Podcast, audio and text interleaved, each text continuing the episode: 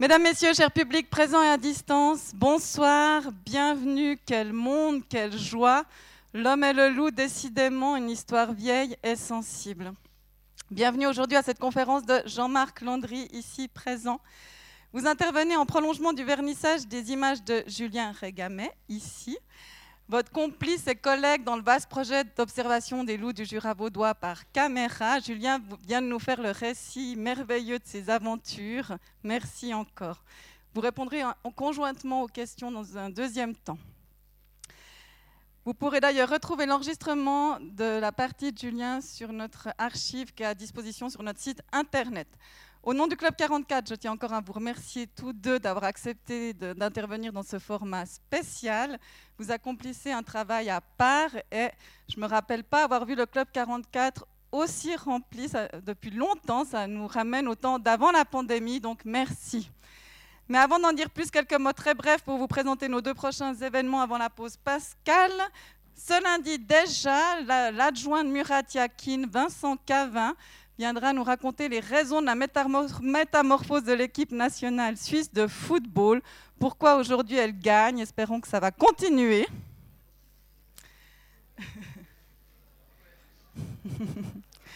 Et enfin, l'ancien astronaute et astrophysicien Claude Nicolier reviendra jeudi qui suit, soit le 7 avril, sur ses missions réalisées dans l'espace pour intervenir sur le télescope Hubble. À l'occasion de sa venue a lieu une projection gratuite à 18h au Centre de culture ABC du documentaire Télescope intérieur de Virgile Novarina. Suivra une discussion avec également euh, M. Nicolier et une petite restauration est prévue au Centre de culture ABC à prendre avec pour venir jusqu'ici. Mesdames et messieurs, revenons à ce soir. C'est une joie, Monsieur Landry, de vous accueillir une troisième fois ici à notre tribune, trois fois en près de 30 ans.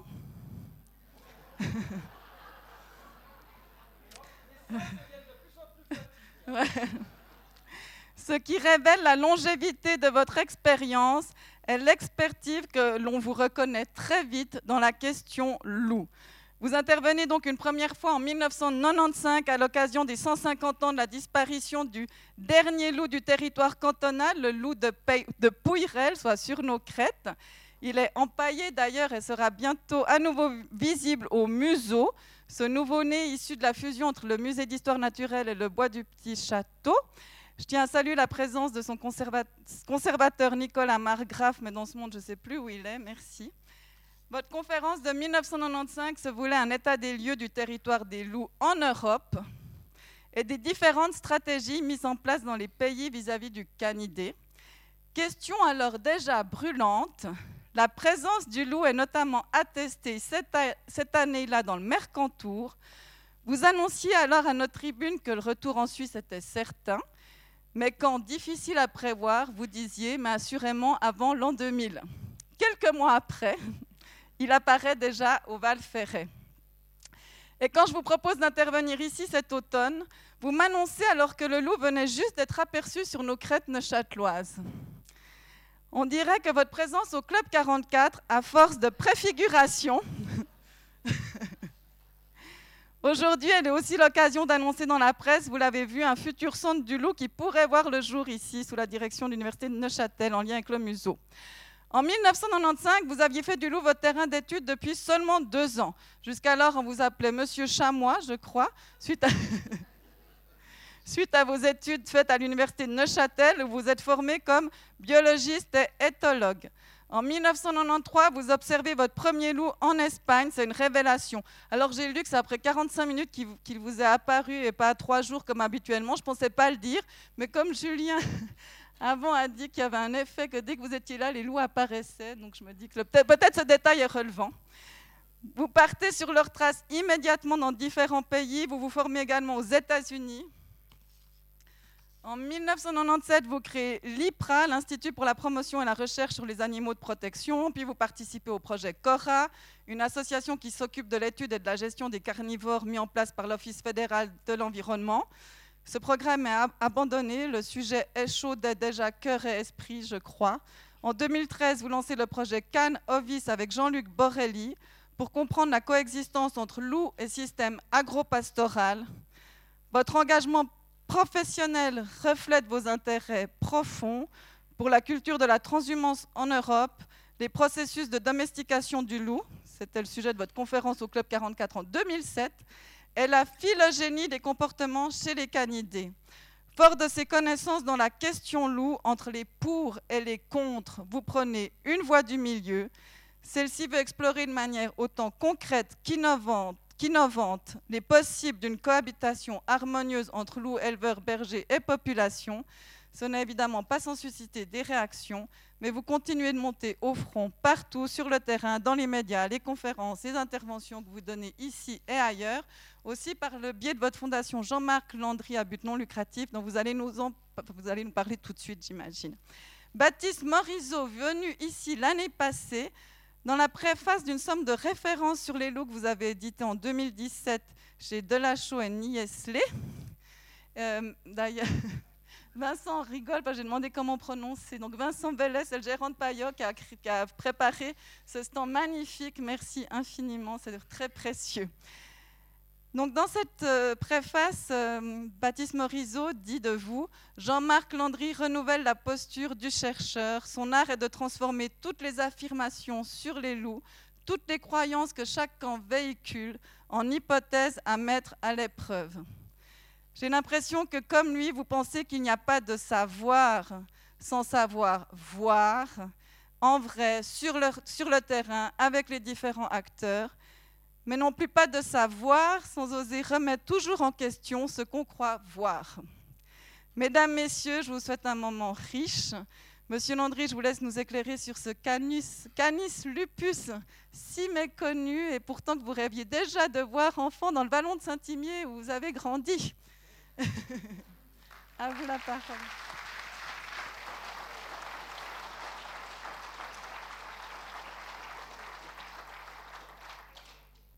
Bon, bah, bien bonsoir, je suis très heureux de vous voir ici. C'est vrai qu'en 1995, c'était ma deuxième conférence que je donnais. La première, c'était chez Christian Schneider euh, quelques, jours avant. Et ça me fait vraiment plaisir de vous retrouver là. Euh, je suis assez impressionné par le monde qu'il y a, donc j'espère euh, pouvoir vous amener avec moi ce soir à travers ce monde du loup. Ça sera très différent de Julien. Et c'est un sacré challenge de faire une conférence après Julien, donc j'espère vraiment que je serai à la hauteur.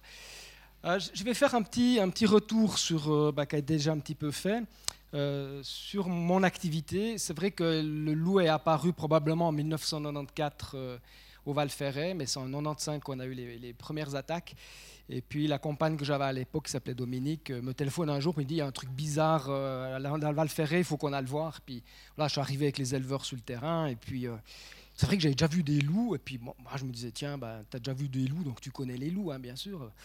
Et hum, on a, on a dû descendre les, bêtes le soir euh, autour euh, de, la cabane. Et puis vous savez que les Valaisans sont assez accueillants, donc on a discuté, on a bu des verres. Puis on était sept. Puis la nuit, on s'est mis autour du troupeau. Puis je dis bon bah s'il y a du loup, de toute façon, avec tout le bruit qu'on fait, on était tous avec nos torches, on avait un peu un verre dans le nez, donc on s'est dit, bon, il n'y aura pas de, loup. Quoi. Et en bas, il y avait un gars qui était avec sa, sa Range Rover pour essayer d'un peu éclairer si jamais. Je me, mets, je me mets dans mon sac de couchage, et puis le, 20 minutes, une demi-heure après, il y a un des éleveurs qui vient me réveiller, puis qui me dit Écoute, il est là. Je dis Comment ça, il est là? Il dit Le loup, il est monté, on l'a vu, il est là. Je dis C'est pas possible. Alors, avec Tokiwoki, ils annoncent à l'autre, il vient avec ses phares, il éclaire tout. Puis tout d'un coup, derrière, il y avait une bergère, puis visiblement, euh, l'animal avait contourné le troupeau, et puis elle avait fait fuir. Et puis je dis Mais c'est pas possible, quoi. Puis d'un coup, plus rien. Puis vous imaginez, il y a le brouillard, la bruine, puis vous êtes parmi ces brebis avec les éleveurs qui tournent comme des toupies parce que ça fait un mois qu'ils sont sur les nerfs. Et puis je me dis, mais c'est quoi cet animal? C'est quoi ça? Et toute la nuit, en fait, on a été réveillés parce qu'on entendait les sonnailles des brebis, puis on faisait des cauchemars, des rêves. Puis le lendemain matin, quand je me suis réveillé à 6 heures, je me suis dit, mais c'est quoi ce monde-là? Et puis les éleveurs ben, disent, voilà, nous, c'est ce qu'on vit toutes les nuits. Quoi. Il dit, alors Landry, toi, tu te dis euh, spécialiste du loup, euh, qu'est-ce qu'on fait? Mais Je dis, ah, pas, pas, de problème. Oh, je vais vous mettre des chiens, on va mettre des bergers, on va mettre des clôtures. Puis il dit, bah fais, allez Landry, fais. Alors c'est ce que j'ai fait. Et je vous promets, il n'y a rien qu'à fonctionner. J'ai mis les chiens, ils ne restaient pas aux brebis, on mettait des clôtures, ça ne marchait pas, les brebis. Bon, bref. Et c'est comme ça que j'ai appris mon métier, en fait, c'était d'aller sur le terrain, d'aller voir. Et c'est vrai que ma spécificité, c'est sentir les choses avec les tripes. Et c'est vrai que j'ai appris beaucoup de choses à l'université, j'ai appris beaucoup de choses dans les publications, mais en fait, quand vous êtes sur le terrain, c'est complètement différent. les choses sont différentes. Quand vous vivez avec les hommes sur le terrain, les femmes sur le terrain, c'est très différent. Et puis j'ai eu la chance de rentrer dans, le Cora, où on a, fait un projet qui s'appelait Projet Loup Suisse, mais c'était pour aider les éleveurs. Et très rapidement, on s'est fait dépasser par la politique. Et moi, j'ai toujours essayé d'être objectif. Hein. J'ai dit, bon, euh, de dire la vérité. Puis dans le système politique, euh, ça marchait pas trop bien. Donc ils ont un peu, ils ont dit bon, Landry peut-être va ailleurs. Et puis euh, je j'ai eu la chance unique, c'est de partir en France. Ils sont venus me chercher pour travailler sur les chiens de protection parce que c'était mon dada aussi.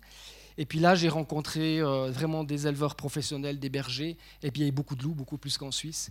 Et puis on a pu commencer à voir comment ça se passait. Et en 2013, on a eu la chance de pouvoir travailler avec des caméras thermiques, de monter un projet.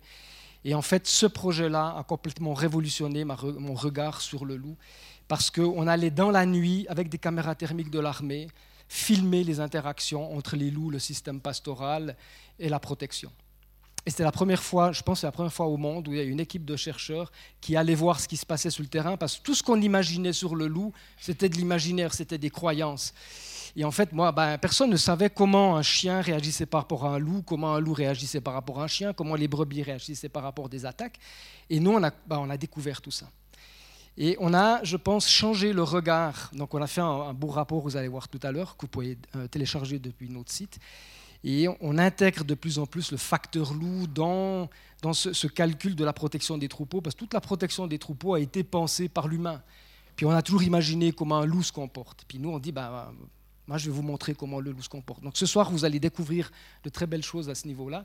Et puis, euh, ben, je dois vous avouer, quand vous êtes chercheur, quand vous êtes sur le terrain, ben, vous n'avez pas le temps de chercher de l'argent. Donc on, a, on dit, on va créer une fondation. Puis mes amis m'ont dit, ben, écoute, Jean-Marc, tu es un leader d'opinion, donc on va donner ton nom à la fondation. Alors chaque fois qu'on dit Jean-Marc Landry Fondation, j'ai toujours l'impression d'être mort. Hein, c'est un peu...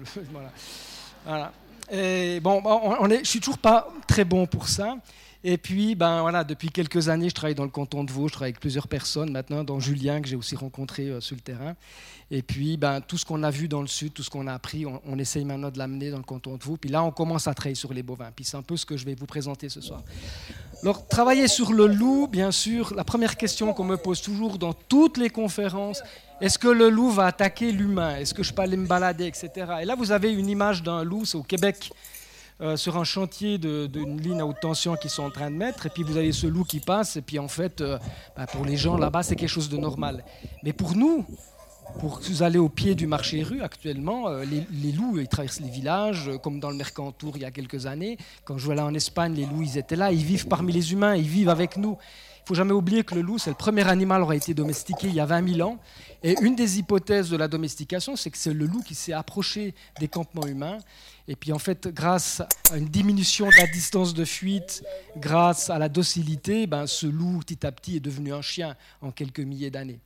Donc s'il y a 20 000 ans, le loup s'est approché de campements humains pour avoir des restes de nourriture, vous pensez bien qu'aujourd'hui, avec du monde partout, c'est normal que le loup soit là, qu'il se balade. Il n'a pas été réintroduit, ce n'est pas des hybrides, c'est quelque chose de normal. Je vais vous montrer une autre vidéo aussi pour, pour que vous compreniez un petit peu cette relation au loup et le regard qu'on peut avoir. Parce que selon le regard que vous avez, ben, vous interprétez les choses différemment. Et en tant qu'éthologue, ben, on fait toujours une description, puis on interprète les choses. L'interprétation, elle dépend de votre vécu, elle dépend de votre cursus.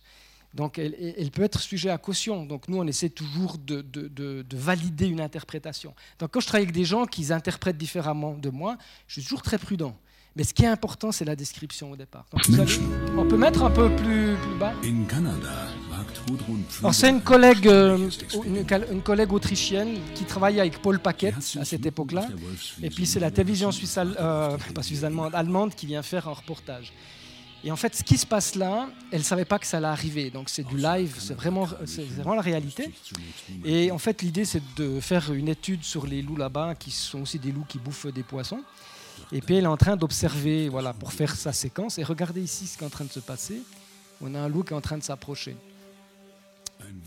Et en fait, elle n'a toujours pas réalisé qu'il y a un loup. Donc elle va, elle va constater qu'il y a un loup. Alors vous comprenez, si ça vous arrive ici, euh, voilà, hein, les gens ils vont être un peu stressés. Pas, pas nous, hein, pas nous, hein, mais on peut comprendre. Alors qu'est-ce qu'elle fait Elle se couche pour pas faire peur au loup?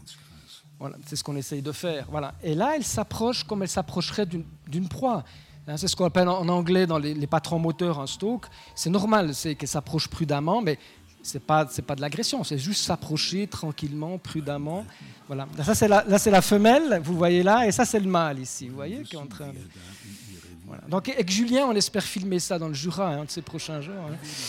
Euh, voilà. Et vous avez elle qui se couche parce que bien sûr que si elle se lève, les loups ils foutent le camp. Hein, il y aura plus de loups. Alors elle essaye. Vous voyez pour ça qu'elle fait des mouvements tranquilles pour pas faire peur aux loups. Vous voyez le mâle ici, très prudent, la queue entre les jambes il vient renifler. Ça, c'est des comportements aussi sur les carcasses, hein, mais il va, elle va pas se faire bouffer. Voilà, regardez, en position de domination, en pilo-érection, donc c'est une émotion qu'elle contrôle pas. Euh, si vous voyez ça, vous dites bah, le loup est agressif. Mais dans ce cas-là, il n'est pas du tout agressif. C'est simplement que vous allez voir pourquoi elle fait ça. Elle est en train de se poser. Voilà, elle gratte, donc elle est en train de marquer. C'est aussi pour se rassurer. Des fois, ils urinent aussi pour se rassurer. Parce que vous allez voir ce qui se passe. Voilà, elle regarde ici, lui il va marquer. Ça c'est typiquement hein, pour euh, se rassurer, dire bon je maîtrise la situation. Voilà, renifler. J'ai plusieurs collègues à, qui c'est arrivé aussi hein, ce genre de choses. Mais, voyez l'interprétation. Si ça arrive ça dans le Jura, vous avez un fusil, puis tuez le loup, puis dire le loup m'a attaqué. Mais c'est pas du tout ça. Hein. C'est pas du tout ça. Voilà, voilà, voilà, ils viennent là. Et en fait, vous avez les louveteaux derrière. Et c'est assez extraordinaire parce que malgré ce truc qui est couché, qui est bizarre, qui doit sentir bizarre et puis qui a des couleurs, eh ben la, femelle a quand même amené ses louveteaux. Et toute, cette image-là pour vous montrer que eh ben, voilà, c'est notre relation au loup. est vrai, ici, on, traîne des casseroles, on a toujours peur du loup. Ça ne veut pas dire que le loup n'a jamais attaqué l'humain, ça ne veut pas dire que le loup va jamais mordre un jour quelqu'un c'est quelque chose qui, est très rare, c'est une interaction qui est très rare, mais c'est juste pour vous montrer euh, quelle relation on essaye d'avoir à l'animal et puis à la nature. Alors vous avez deux manières de voir le loup. Moi je vous le montre d'une certaine manière pour aussi vous montrer le loup des croyances, le, le loup qui est méchant, etc. Et j'aime beaucoup cette image-là parce que j'ai discuté avec elle, lui dire, mais attends, ça tu l'as c'est un, truc monté. Il me dit non, non, non, on s'y attendait pas, c'est un truc extraordinaire. Voilà, après les, loups jouent et puis voilà, ils passent là. Elle passe. Et j'ai des collègues qui font ça, qui font de l'habituation, qui restent là, qui se font accepter par des meutes parce que ça nous permet d'observer comment vivent les loups. Je vous pouvez trouver ça sur les sites. Je vais passer un peu plus loin. Et en fait, le loup qui est arrivé chez nous, alors ça, c'est une image qui est d'actualité, bien sûr. Euh, ben, les loups qui sont arrivés en Allemagne sont arrivés sur les places d'armes, sur les, terrains militaires. Euh, à Canjuer, c'est la plus grande place d'armes euh, ou terrain militaire d'Europe. Les loups sont là depuis très longtemps. Et en fait, ça vous montre que le loup s'habitue très bien. Alors, il y a des tirs, les militaires font des tirs, et les loups vivent là au milieu parce qu'en fait, il y a une faune incroyable. Et ici, c'est un collègue allemand qui fait un film sur les loups sur un terrain militaire sur la frontière polonaise. C'est-à-dire que les loups sont capables de s'habituer quand même à nos perturbations. Souvent, on nous dit bah la Suisse est trop petit, les loups peuvent pas vivre chez nous. Puis moi, je dis toujours, mais c'est le loup qui choisit en fait. Et puis, si le loup vit chez nous, c'est l'acceptation de notre société. Si on veut pas de loup, bien sûr, ils vivront pas parmi nous. Si on a envie du loup, si on leur donne la place, ils peuvent vivre. Eux, ils peuvent très bien s'y faire. Hein. C'est pas, c'est pas, c'est pour eux, c'est pas un vrai problème. Alors, quand on parle du loup, je vous dis le loup, le loup, le loup. Là, c'est Canis lupus lupus, mais il existe plusieurs espèces de loups. Comme à une époque, il existait plusieurs espèces d'homo. Il y avait Homo sapiens, Homo erectus, euh, Homo neanderthalis. Et eh bien ici, vous avez Canis lycaon, qui se trouve ici dans l'Algonquin. Ça, c'est le loup rouge, Canis rufus.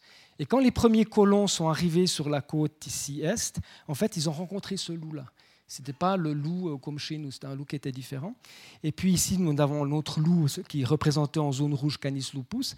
Et il y aurait même un nouveau loup ici qui a été découvert il y a quelques années, c'est encore controversé, mais dans l'Himalaya, qui est Canis himalayensis, qui serait un, un, très vieux loup. Donc vous imaginez, grâce à la génétique, ces derniers temps, on découvre de nouvelles espèces de loups. Et dernièrement, il y a toute une controverse aussi d'un loup qui se balade ici au nord de l'Afrique, qui a été d'abord décrit comme un chacal, puis après comme un loup, puis aujourd'hui, ce serait une nouvelle espèce de canidé qui s'appelle Canis Voilà.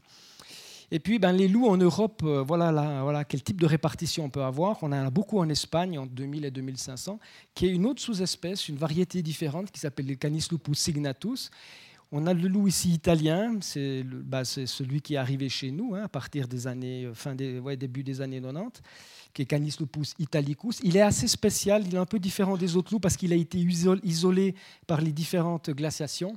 Donc c'est visiblement un très très vieux loup qui, comme je l'ai dit, un peu différent. Puis après, sur le reste de l'Europe, les Balkans ici, Carpates, et puis vous montez sur le Baltique, ce sont des loups Canis lupus, lupus, le loup gris d'Europe en fait.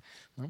Sachez aussi que les loups avaient complètement disparu de la Scandinavie, de l'Allemagne, de la France et une grande partie de l'Italie. Et puis aujourd'hui, grâce à la protection des loups, d'abord par les Suédois en, 68, après les Italiens dans les années 70, eh ben, ce loup a pu commencer à, à disperser puis à arriver jusque chez nous. Alors ça, c'est une belle image que j'aime beaucoup, elle est un peu complexe, mais ça, c'est les Alpes françaises. Et c'est toutes les meutes, tout ce qu'on appelle des zones de présence permanente. Donc c'est simplement pour vous montrer que en France, je ne sais pas si vous avez suivi ce qui se passe, mais ils tirent beaucoup de loups parce qu'ils ont un peu une idée de la réciprocité, se dire euh, t'attaques mon troupeau, je te tue, c'est un peu ça l'idée. Et malgré le nombre de tirs, on voit qu'en une année, ben, la population a augmenté. Aujourd'hui, en France, dans les Alpes, on a un peu plus de 120 meutes d'accord? Avec euh, certains qui sont en train d'arriver sur la Haute-Savoie. On en a ceux qui nous concernent le plus, ben, c'est ceux ici du marché rue et puis du Rizou ici. Donc c'est pas très loin de la Chaux-de-Fonds.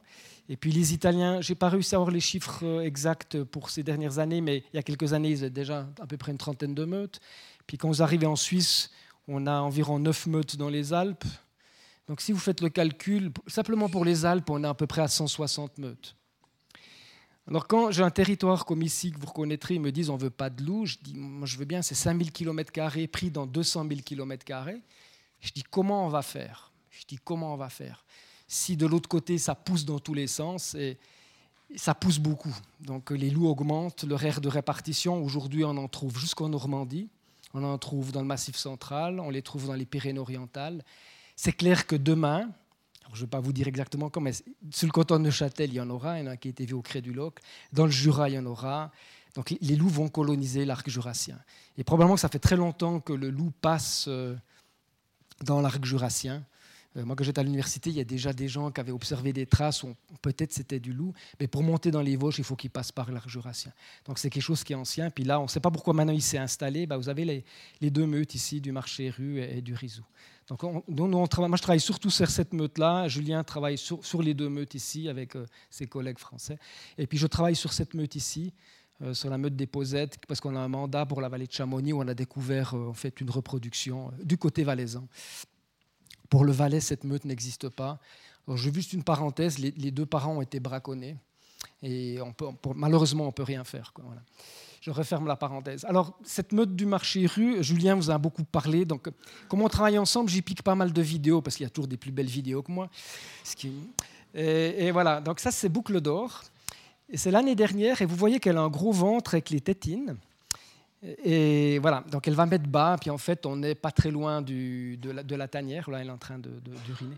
je ne sais pas si c'est un marquage ou si simplement elle pisse, hein, parce qu'on dit toujours c'est du marquage, mais des fois, les loups, ils pissent pour pisser. Hein, Et là, c'est quelques jours plus tard, vous voyez que le ventre pendouille.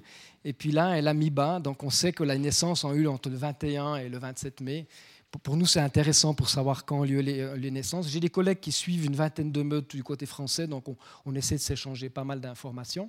Et puis ici, ça c'est Julien qui a fait une, image assez extraordinaire. Il y a un transport de louveteaux. Donc vous voyez que depuis la tanière, au bout de quelques semaines, quelques jours, les loups ont transporté en fait ces louveteaux sur un autre endroit qu'on appelle un site de rendez-vous. C'est là que les louveteaux vont attendre les parents. Euh, qui vont partir chasser. Puis les louveteaux, comme vous l'a montré Julien tout à l'heure, bah, vont découvrir leur environnement, ils vont, un peu bah, se balader. Puis ces sites de rendez-vous peuvent évoluer au cours de la saison, ils peuvent changer de place. Puis un site de rendez-vous, il faut vous rendre, compte que ça peut être un kilomètre carré, ça peut être deux kilomètres carrés, puis que les louveteaux ne se tiennent pas toujours ensemble, comme les loups. Hein. on dit toujours les meutes, mais souvent les loups, quand ils se baladent, ils sont seuls, ils ne sont pas toujours ensemble. Ça, c'est les images qui qu'on vous a montrées tout à l'heure. Ça a été la première preuve l'année dernière de, la reproduction. Et bon, on est assez content de ces images-là. Donc avec Julien, l'année passée, vous avez, on, s'est un peu séparés pour, euh, pour faire le travail. Lui, c'était plus retrouver les louveteaux. Et puis nous, on a travaillé avec les bergers. C'est un peu le travail que je, vais vous présenter. Après, on, a un peu, on se fait un peu de concurrence quand même avec Julien. Je dis, bah, attends, on va mettre des belles images. Donc là, vous avez le, une, des, un des subadultes, les louveteaux. Vous aviez le père qui était là. Vous avez un autre subadulte. Donc un subadulte, c'est un, un loup qui est né l'année d'avant et qui, qui est un adolescent. Et ça, c'est Boucle d'Or, que vous avez certainement reconnu. Et puis voilà, les louveteaux aussi bah, qui se baladent la journée, voilà, qui, qui vont, euh, comme on dit chez nous, un peu schneuquer dans tous les coins. Euh, mais ça fait des belles images. Et puis le soir, on a voilà, les louveteaux qui jouent. Vous voyez, il y en avait cinq, mais il n'y en a que trois. Ici, il n'y a pas Boucle d'Or, il y a Gros Pépère M95 avec les deux subadultes ici, probablement. et puis voilà, qui se balade. Et puis voilà, vous reconnaissez celle-ci? Elle a, une forme très caractéristique. je fais le malin hein, parce qu'on a passé des vidéos, des vidéos. Ça, c'est boucle d'or justement. Et puis là, voilà, ils aient le mâle avec ici probablement des subadultes. Alors, on arrive à reconnaître un peu les loups sur les vidéos, mais parfois on se trompe aussi. Hein. De temps en temps, on fait des erreurs. C'est pour ça qu'avec Julien ou avec d'autres, on se concerte souvent. On se dit, ben, tiens, c'est qui? Qu'est-ce que tu penses? On fait ça aussi avec des bergers, parce qu'on a des bergers qui participent maintenant au piégeage aussi. C'est ça que je, trouve assez génial. Et puis vous allez voir d'autres loups qui vont encore arriver. Donc là, cette année, on avait six loups de taille adulte. Donc on avait le couple parental, on avait les deux subadultes, et on avait en tout cas un ou deux loups de 2019, parce que la première naissance, elle a eu en 2019. Oh, pas, pardon, je reviens en arrière, bon, tant pis. Et ça, c'est Julien qui a fait ces images euh, récemment, là, sur la place de Bière, parce qu'on les suit en hiver. Moi, j'ai moins le temps, donc c'est surtout Julien qui s'occupe de ça, pour essayer de savoir pourquoi on fait les suivis en hiver, parce qu'on veut savoir un petit peu comment ces loups euh, se baladent entre le haut et le bas, mais surtout qu'en bas, il y a aussi des élevages qui vont bientôt sortir. Et puis pour nous, c'est important de savoir quelles sont les, zones où ils passent pour avertir après les éleveurs pour la protection des troupeaux.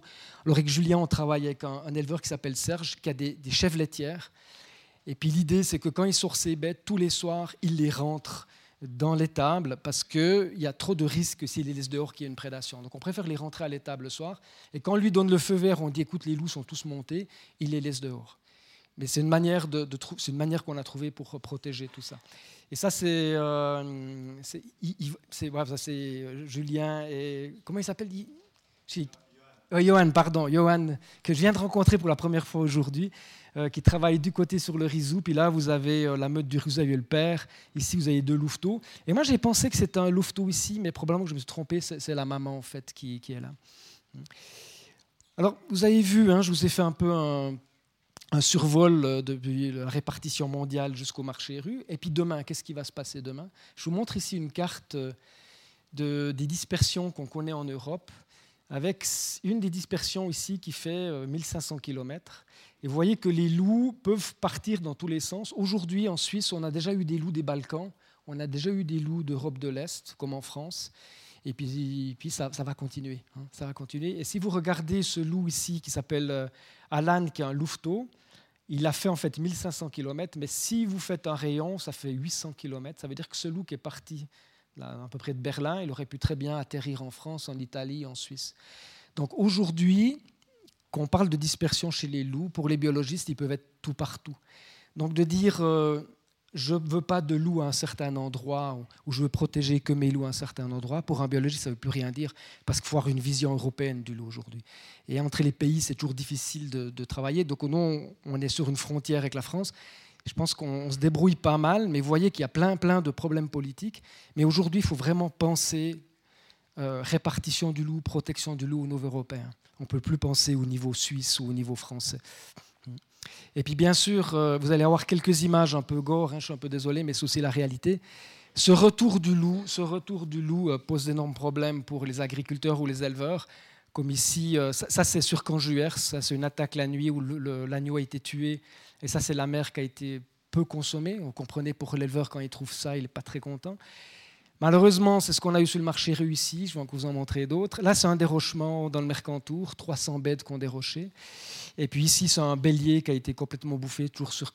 Et vous imaginez que quand vous avez ça, et quand vous êtes éleveur ou berger, ben pour eux, c'est inacceptable. Et puis eux, ils veulent tuer les loups, ce qui est, compréhensible. À mon avis, c'est compréhensible quand même. Donc, euh, on sait aussi qu'en France, là, je parle surtout de la France, euh, qu'en fait, la répartition des dommages, elle n'est pas égale. Donc, on sait qu'il y a des problèmes, il y a des hotspots en fait de prédation qu'on essaye de comprendre. Mais là-dessus, il y a beaucoup, de sujets politiques et c'est très compliqué de faire la protection. Donc on, a plutôt une tendance en Europe et surtout en France à dire on tire, on tue, puis, on verra bien. On est un peu dans cette politique-là. Et vous voyez que quand même en 2020, on a plus de 11 000 euh, brebis euh, qui ont été indemnisés à titre loup. je ne dis pas que c'est forcément tout loup qui a tué ça, mais ça vous montre quand même que c'est énorme. Hein. c'est quand même une sacrée proportion. Et puis vous voyez que certains éleveurs ben, totalisent quasi le tiers euh, des dommages. Donc vous imaginez aussi qu'il y a des problèmes à certains endroits qu'on essaie de comprendre.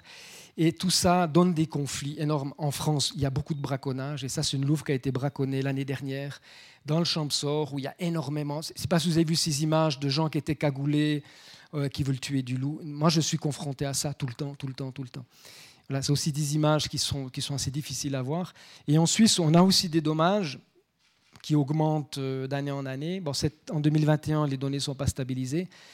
Mais ce n'est pas comparable à ce qu'on peut voir en France. Hein. En Suisse, il y a aussi moins de loups. Hein. En Suisse, on a, avec les louveteaux, on a à peu près 200 loups maximum, qu'en France, on est plutôt vers 700, 800, peut-être plus de loups encore.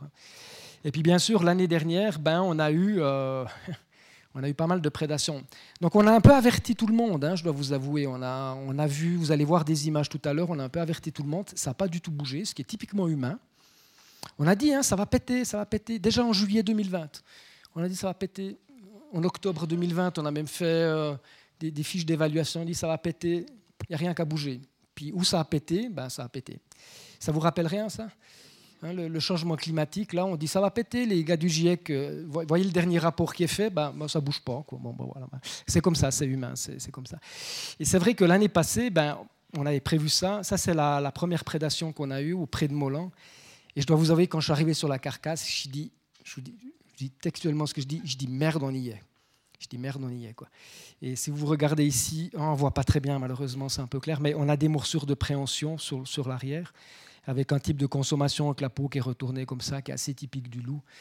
Et puis voilà les morsures de, préhension ici. Les morsures de préhension, c'est quand le loup court après les bêtes, il les essaie d'attraper par les jambes ou les jarrets pour les ralentir. Et puis après, ils essayent de, les tuer. Et sur ces premières carcasses, on n'a pas de, mesure, de morsure de mise à mort au niveau de la gorge. Donc vous comprenez que les gardes qui n'avaient pas trop l'habitude, ils disaient Mais, c'est quoi? Qu'est-ce qui est en train de se passer Et puis bien sûr, sur cette première prédation, malheureusement, on a eu deux, deux veaux tués. Et vous imaginez, pour les éleveurs, ça a été, même si on leur avait dit, ça a été, euh, la tempête. Quoi. Ça a été, ils disent Qu'est-ce qui se passe? On s'est dit Ouais, ok, il y en a deux, il y en a deux, je ne vous mens pas on a fait les affûts pour essayer de comprendre ce qui se passait. Deux jours après, on reçoit un téléphone, sèche des emburnais, on a trouvé un veau mort. Je dis merde, merde, merde, merde, merde. Donc on a sèche des emburnais. Puis après, quelques jours à part, c'est bassine. On se dit merde. Puis après, c'est la foire rose. Puis après, c'est euh, grand reculé dessous. Et puis après, c'est bassine. Euh, pas bassine, ça c'est euh, chez Aline, justement. Chez Aline. Et puis, avec tous les pièges qu'on a mis avec Julien, on a vu que les loups allaient arriver là. Puis Julien a été vite dire à Aline écoute, il faut faire quelque chose. Donc on a mis des genisses, vous allez voir quelques images. On a mis les genisses avec les veaux. On s'est dit bon, on est bon, on a un peu surveillé. Puis un matin, ben, Aline, euh, voilà, elle rentre les genisses. Puis à midi, elle dit bah, tiens, les veaux sont calmes, je vais aller voir. Puis elle arrive là. Et puis on trouve ça. Et le pire, le pire c'est souvent comme ça que ça arrive, c'était son veau préféré qu'elle connaissait bien. Voilà, puis bon, c'est des choses. Et là, vous avez des morsures de mise à mort. Et, ce qui est fou, c'est qu'Aline, elle était tout le temps avec nous parce qu'on avait la caravane qui était là, elle connaissait, elle relevait les pièges avec nous. Et, ce cas-là a été un traumatisme pour elle, mais un vrai traumatisme parce que le soir, euh, on était là, hein, on, l'a accompagnée, mais le soir, elle s'est retrouvée toute seule à surveiller ses bêtes avec la carcasse qui était en dessous, où les loups revenaient sur la carcasse. Et pour elle, elle a passé des nuits, mais affreux. Elle avait un pistolet d'effarouchement avec, elle avait une lampe, et non, on ne peut pas être partout non plus. Hein. Et ça, ça a été quelque chose qui l'a fortement marqué, qui a fortement marqué euh, les bergers, parce qu'on avait beaucoup de téléphones de bergers qui étaient inquiets, ils disaient mais qu'est-ce qui se passe? Puis nous, avec Julien, on courait dans tous les sens et essayer de donner des informations le plus possible, essayer d'éviter tout ça. Mais voilà, on n'était pas suffisamment, on n'était pas assez sur le terrain pour tout faire. Euh, pardon, je crois que ça a passé un peu vite, voilà. Et l'année passée, on a réussi à filmer ceci, c'était en 2020. Attendez, je ne sais pas pourquoi elle ne démarre pas. Elle devrait démarrer. Voilà, ça va démarrer. Et c'est à partir de cette vidéo-là qu'on a essayé d'alerter un peu tout le monde. En fait, avec nos caméras, on savait que les loups passaient à certains endroits. Et ça, c'est un endroit où les loups ont l'habitude de passer pour aller chasser. Et donc, c'est en fait, bah, il y a beaucoup de gens qui vont reconnaître ce lieu ici. Je vous laisse un peu découvrir. Donc nous avons des Simmental, des vaches allaitantes ici, et vous avez en fait euh, les deux reproducteurs avec deux subadultes. Nous sommes en 2020. Donc c'est ceux qui sont, les subadultes, c'est ceux qui sont nés en 2019. Donc nous sommes en caméra thermique. J'ai oublié de vous dire, on filme en caméra thermique. Donc ce qui est chaud, ben, vous l'avez reconnu, c'est en blanc, et ce qui est euh, froid, c'est en noir. Et là, tout d'un coup, on a un veau qui se lève, et là, on a une attaque qui est lancée. C'est la première fois qu'on filmait ça, avec ici euh, M95, les deux subadultes ici. Et puis ici, euh, Boucle d'Or, qui est un peu la trouille, donc elle n'attaque pas forcément. Et puis vous allez voir ici que M95 ben, va pour chasser un veau et va l'attraper par les flancs. Alors, ils se font évacuer par les, vaches mères, et ça c'est très intéressant parce qu'on voit aussi le système de protection qui existe chez les vaches mères. Et ça c'est quelque chose qui est un peu rassurant. Mais cette vidéo-là nous a montré aussi que, contrairement à ce qu'on pensait, que c'était les veaux qui venaient de véler, ou que les mères qui venaient de véler, qui avaient des petits veaux qui étaient sous les arbres, qui étaient vulnérables, on s'est dit, ben, en fait non, c'est pas eux parce qu'il y a les mères qui surveillent. En fait, ce qui est vulnérable, c'est les veaux tout seuls ou les jeunes jeunisses, le jeune bétail, jusqu'à une année, jusqu'à 200, 250 kilos. Ce veau-là, il fait 200 kilos. Et pour nous, ça a été une, révélation. On s'est dit, mais on s'est complètement gouré dans la protection. On dit, c'est pas, pas le vélage. Et même l'ordonnance fédérale sur la chasse dit clairement, on doit protéger les veaux les 14 premiers jours avec deux fils, puis les mères dans un parc. Mais personne ne dit, il faut protéger autre chose. Point, c'est comme ça. Et on s'est complètement gouré. Donc on a essayé d'avertir tout le monde, et puis voilà, puis on essaye de, de monter ça. Mais donc cette vidéo, elle est encourageante parce qu'elle montre quand même que les vaches mères sont quand même capables de protéger les petits. Ça, c'est très intéressant. Mais ça montre aussi comment les loups commencent à attaquer. Puis, on a compris que les loups commençaient à s'intéresser un peu aux bovins. Alors, vous imaginez que l'année passée, on avait six loups de taille adulte. Et en fait, euh, les attaques, c'est comme sur les bisons ou les bœufs musqués. Hein. ils essaient de séparer des bêtes. Et puis voilà, ça y est. Quoi. Puis, voilà, probablement ce qui s'est passé l'année passée, c'est qu'on on a eu... Euh, suffisamment de loups pour chasser euh, bah, du gros gibier. Je vous montre quand même aussi une image sur les brebis. Ça, c'est la première image qui a été filmée par Gérard Mélichère, aussi pour vous montrer la réalité des choses. Hein. Moi, c'est ce qu'on vit, nous. Eh ben, nous sommes dans le Mercantour, en couchade libre, c'est-à-dire qu'on a les bêtes qui sont en montagne. Il n'y a pas de berger, il y a les chiens qui sont avec. C'est des traditions qui se font comme ça. Maintenant, on essaye de changer un peu ça. Et puis ici, le loup bah, va essayer de séparer une brebis et puis de, la pousser sur le bas et puis de la poursuivre et puis euh, de, la tuer. C'est un peu. On a, on a fait plusieurs, on l'a filmé. Hein. Dans le projet Canovis, on a euh, filmé 55 attaques sur les troupeaux. Dans des cas, on peut essayer d'intervenir, mais quand c'est trop loin, euh, on ne peut pas intervenir. Mais c'est aussi d'être d'avoir un témoignage en fait de ce qui se passe, pour essayer de comprendre aussi comment les loups attaquent, puis aussi essayer de voir ce qu'on peut mettre comme protection. C'est très dur comme image, mais ça c'est la réalité hein, qu'on vit. Moi c'est la réalité que je vis sur le terrain toutes les années, depuis des années et des années avec les éleveurs. Et, les éleveurs, ils, veulent aussi, beaucoup d'éleveurs veulent comprendre en fait ce qui se passe, ou bergers comprendre ce qui se passe. Et ça, ça a été assez fou parce que en fait, le loup là, bah, il va faire une morsure de mise à mort, il va tuer la brebis, il va consommer pendant 45 minutes, et après, il remonte faire une attaque. Alors moi, dans, mes études universitaires, ou ce que j'avais lu, j'avais toujours cru que le loup tuait que pour se nourrir, et puis le loup, bah, quand il tue, il consomme, il a le ventre qui est plein, et puis après, il va plus tuer. Quoi. Et là, tout d'un coup, en découvrant ces images, ben, on voit que c'est pas forcément euh, toujours comme ça que ça se passe. Bon, je passe l'image avec là, il y aura la morsure de mise à mort. Voilà. Et en fait, vous comprenez que ce retour du loup met en opposition les gens, où on a d'un côté bah, le loup est facteur de biodiversité. Je pense que vous connaissez cette fameuse étude à Yellowstone qui a montré que la réintroduction du loup à Yellowstone a complètement changé le paysage. Et une, je ne sais pas si vous connaissez, mais en deux mots, euh, il y avait des wapiti dans tous les sens. Il y avait tous les prédateurs qui avaient quasi disparu. Il restait un peu, il y a du coyote, et de l'ours noir et du grizzly. Et puis le loup a été réintroduit. Puis en fait, le loup a commencé à s'attaquer aux wapitis. Puis les wapitis euh, broutaient beaucoup le long des, petits ruisseaux, des petites rivières. Et puis quand les loups sont arrivés, ben, les wapitis ont dû un peu remonter sur les hauteurs parce qu'en bas, ils se faisaient trop facilement attraper. Comme ils sont remontés sur les hauteurs, moins d'abrutissement en bas, moins d'abrutissement en bas, toute la, la ripicile va pu repousser, avec le cortège d'oiseaux qui est venu, plus des castors qui ont commencé à modifier le truc. Et puis, en quelques années, on a tout le paysage complètement changé. Le coyote a diminué, moins de coyotes, moins de pression sur les micro-mammifères, euh, plus de rapaces. Euh, retour euh, des grands courbeaux et tout ça, parce qu'il y avait de la nourriture, euh, puis des aigles, etc. Donc ça a complètement changé l'écosystème. Et de l'autre côté, surtout en France, ben, on a des, des, des, des biologistes ou des, bergers qui disent ben, en fait, le loup met en danger le pastoralisme. Le pastoralisme va disparaître, puis ce qui est, ce qui est euh, facteur de biodiversité, c'est le pastoralisme. Donc le loup n'est pas du tout la biodiversité, c'est nous qui sommes la biodiversité. Et en fait, ce que, je, remarque de plus en plus de toutes ces années-là, en fait, on a deux mondes qui s'opposent mais qui ne se connaissent pas. Souvent, quand je travaillais, quand j'ai commencé à travailler dans, dans le projet Loup Suisse avec l'Office fédéral de l'environnement, j'étais vraiment surpris de voir comment ces gens à Berne considérés comme les éleveurs. C'était tous des tricheurs, euh, ils ne gardent pas leurs bêtes. Mais je dis non, ce n'est pas la réalité du terrain. Donc souvent, on ne connaît pas forcément euh, ces gens-là. On pense qu'en fait, ils mettent leurs bêtes à la boucherie, mais ce n'est pas toujours le cas. Hein. C'est des gens qui aiment leurs bêtes, euh, qui souffrent aussi quand il y a des, des, prédations. C'est pas juste parce qu'on leur paye les dégâts que ça change quelque chose. Et, de l'autre côté, ben, ben le milieu des éleveurs et tout ça, ils ont perdu complètement confiance au système institutionnel. Et bien sûr, euh, quand vous avez les longs cheveux, vous êtes biologiste, vous êtes un pro-loup, vous êtes un écolo, donc vous êtes pour les loups, et puis c'est fini. Quoi. Et puis en fait, on n'arrive que sur du conflit. Et ce que je réalise depuis, euh, depuis 90, ouais, 93, 95, je travaille sur le loup, en fait, c'est que les extrêmes n'ont jamais rien apporté un extrême ou l'autre, ça n'a jamais, ouais, jamais solutionné le problème en fait. Donc on est sur la fausse voie. Donc d'où de dire, ben, peut-être il faut, une autre approche. Hein, il faut une autre approche. Puis nous, notre approche, c'est de dire, euh, pardon, euh, notre approche, c'est de dire, ben, il faut peut-être choisir la, la voie du milieu, peut-être peut-être être entre pour qu'il y ait une cohabitation. Puis en fait, c'est le métier, moi, c'est ce que j'essaye de faire. Et puis je fais ça ben, avec ma fondation et puis avec IPRA. Et l'idée, c'est d'apporter des méthodes scientifiques. En fait, l'idée, c'est d'apporter de la connaissance pour contrer la croyance. Et vous avez vu avec la Covid, ça a été dramatique parce que la croyance a pris presque le dessus sur la connaissance.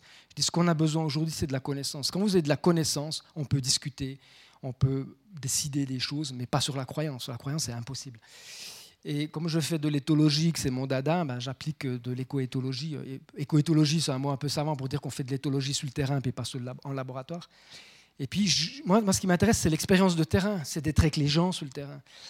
Quand vous avez un éleveur qui pleure parce qu'il a perdu des bêtes, comme c'est m'arrivé en Valais, euh, quand vous avez un éleveur qui vous gueule dessus parce qu'il a perdu sa bête, euh, ce qui arrive là-bas chez, chez Aline par exemple, quand, je dis, quand vous voyez des brebis, nous on a filmé des brebis se faire bouffer vivantes, quand vous avez des brebis la tripaille à l'air, je dis, mais putain, c'est quoi ça? C'est ça? Et là, vous vivez les trucs avec vos tripes. Mais quand je vois qu'on braconne des loups, quand je vois qu'on tire les loups et tout ça, ça me fait la même douleur. quoi.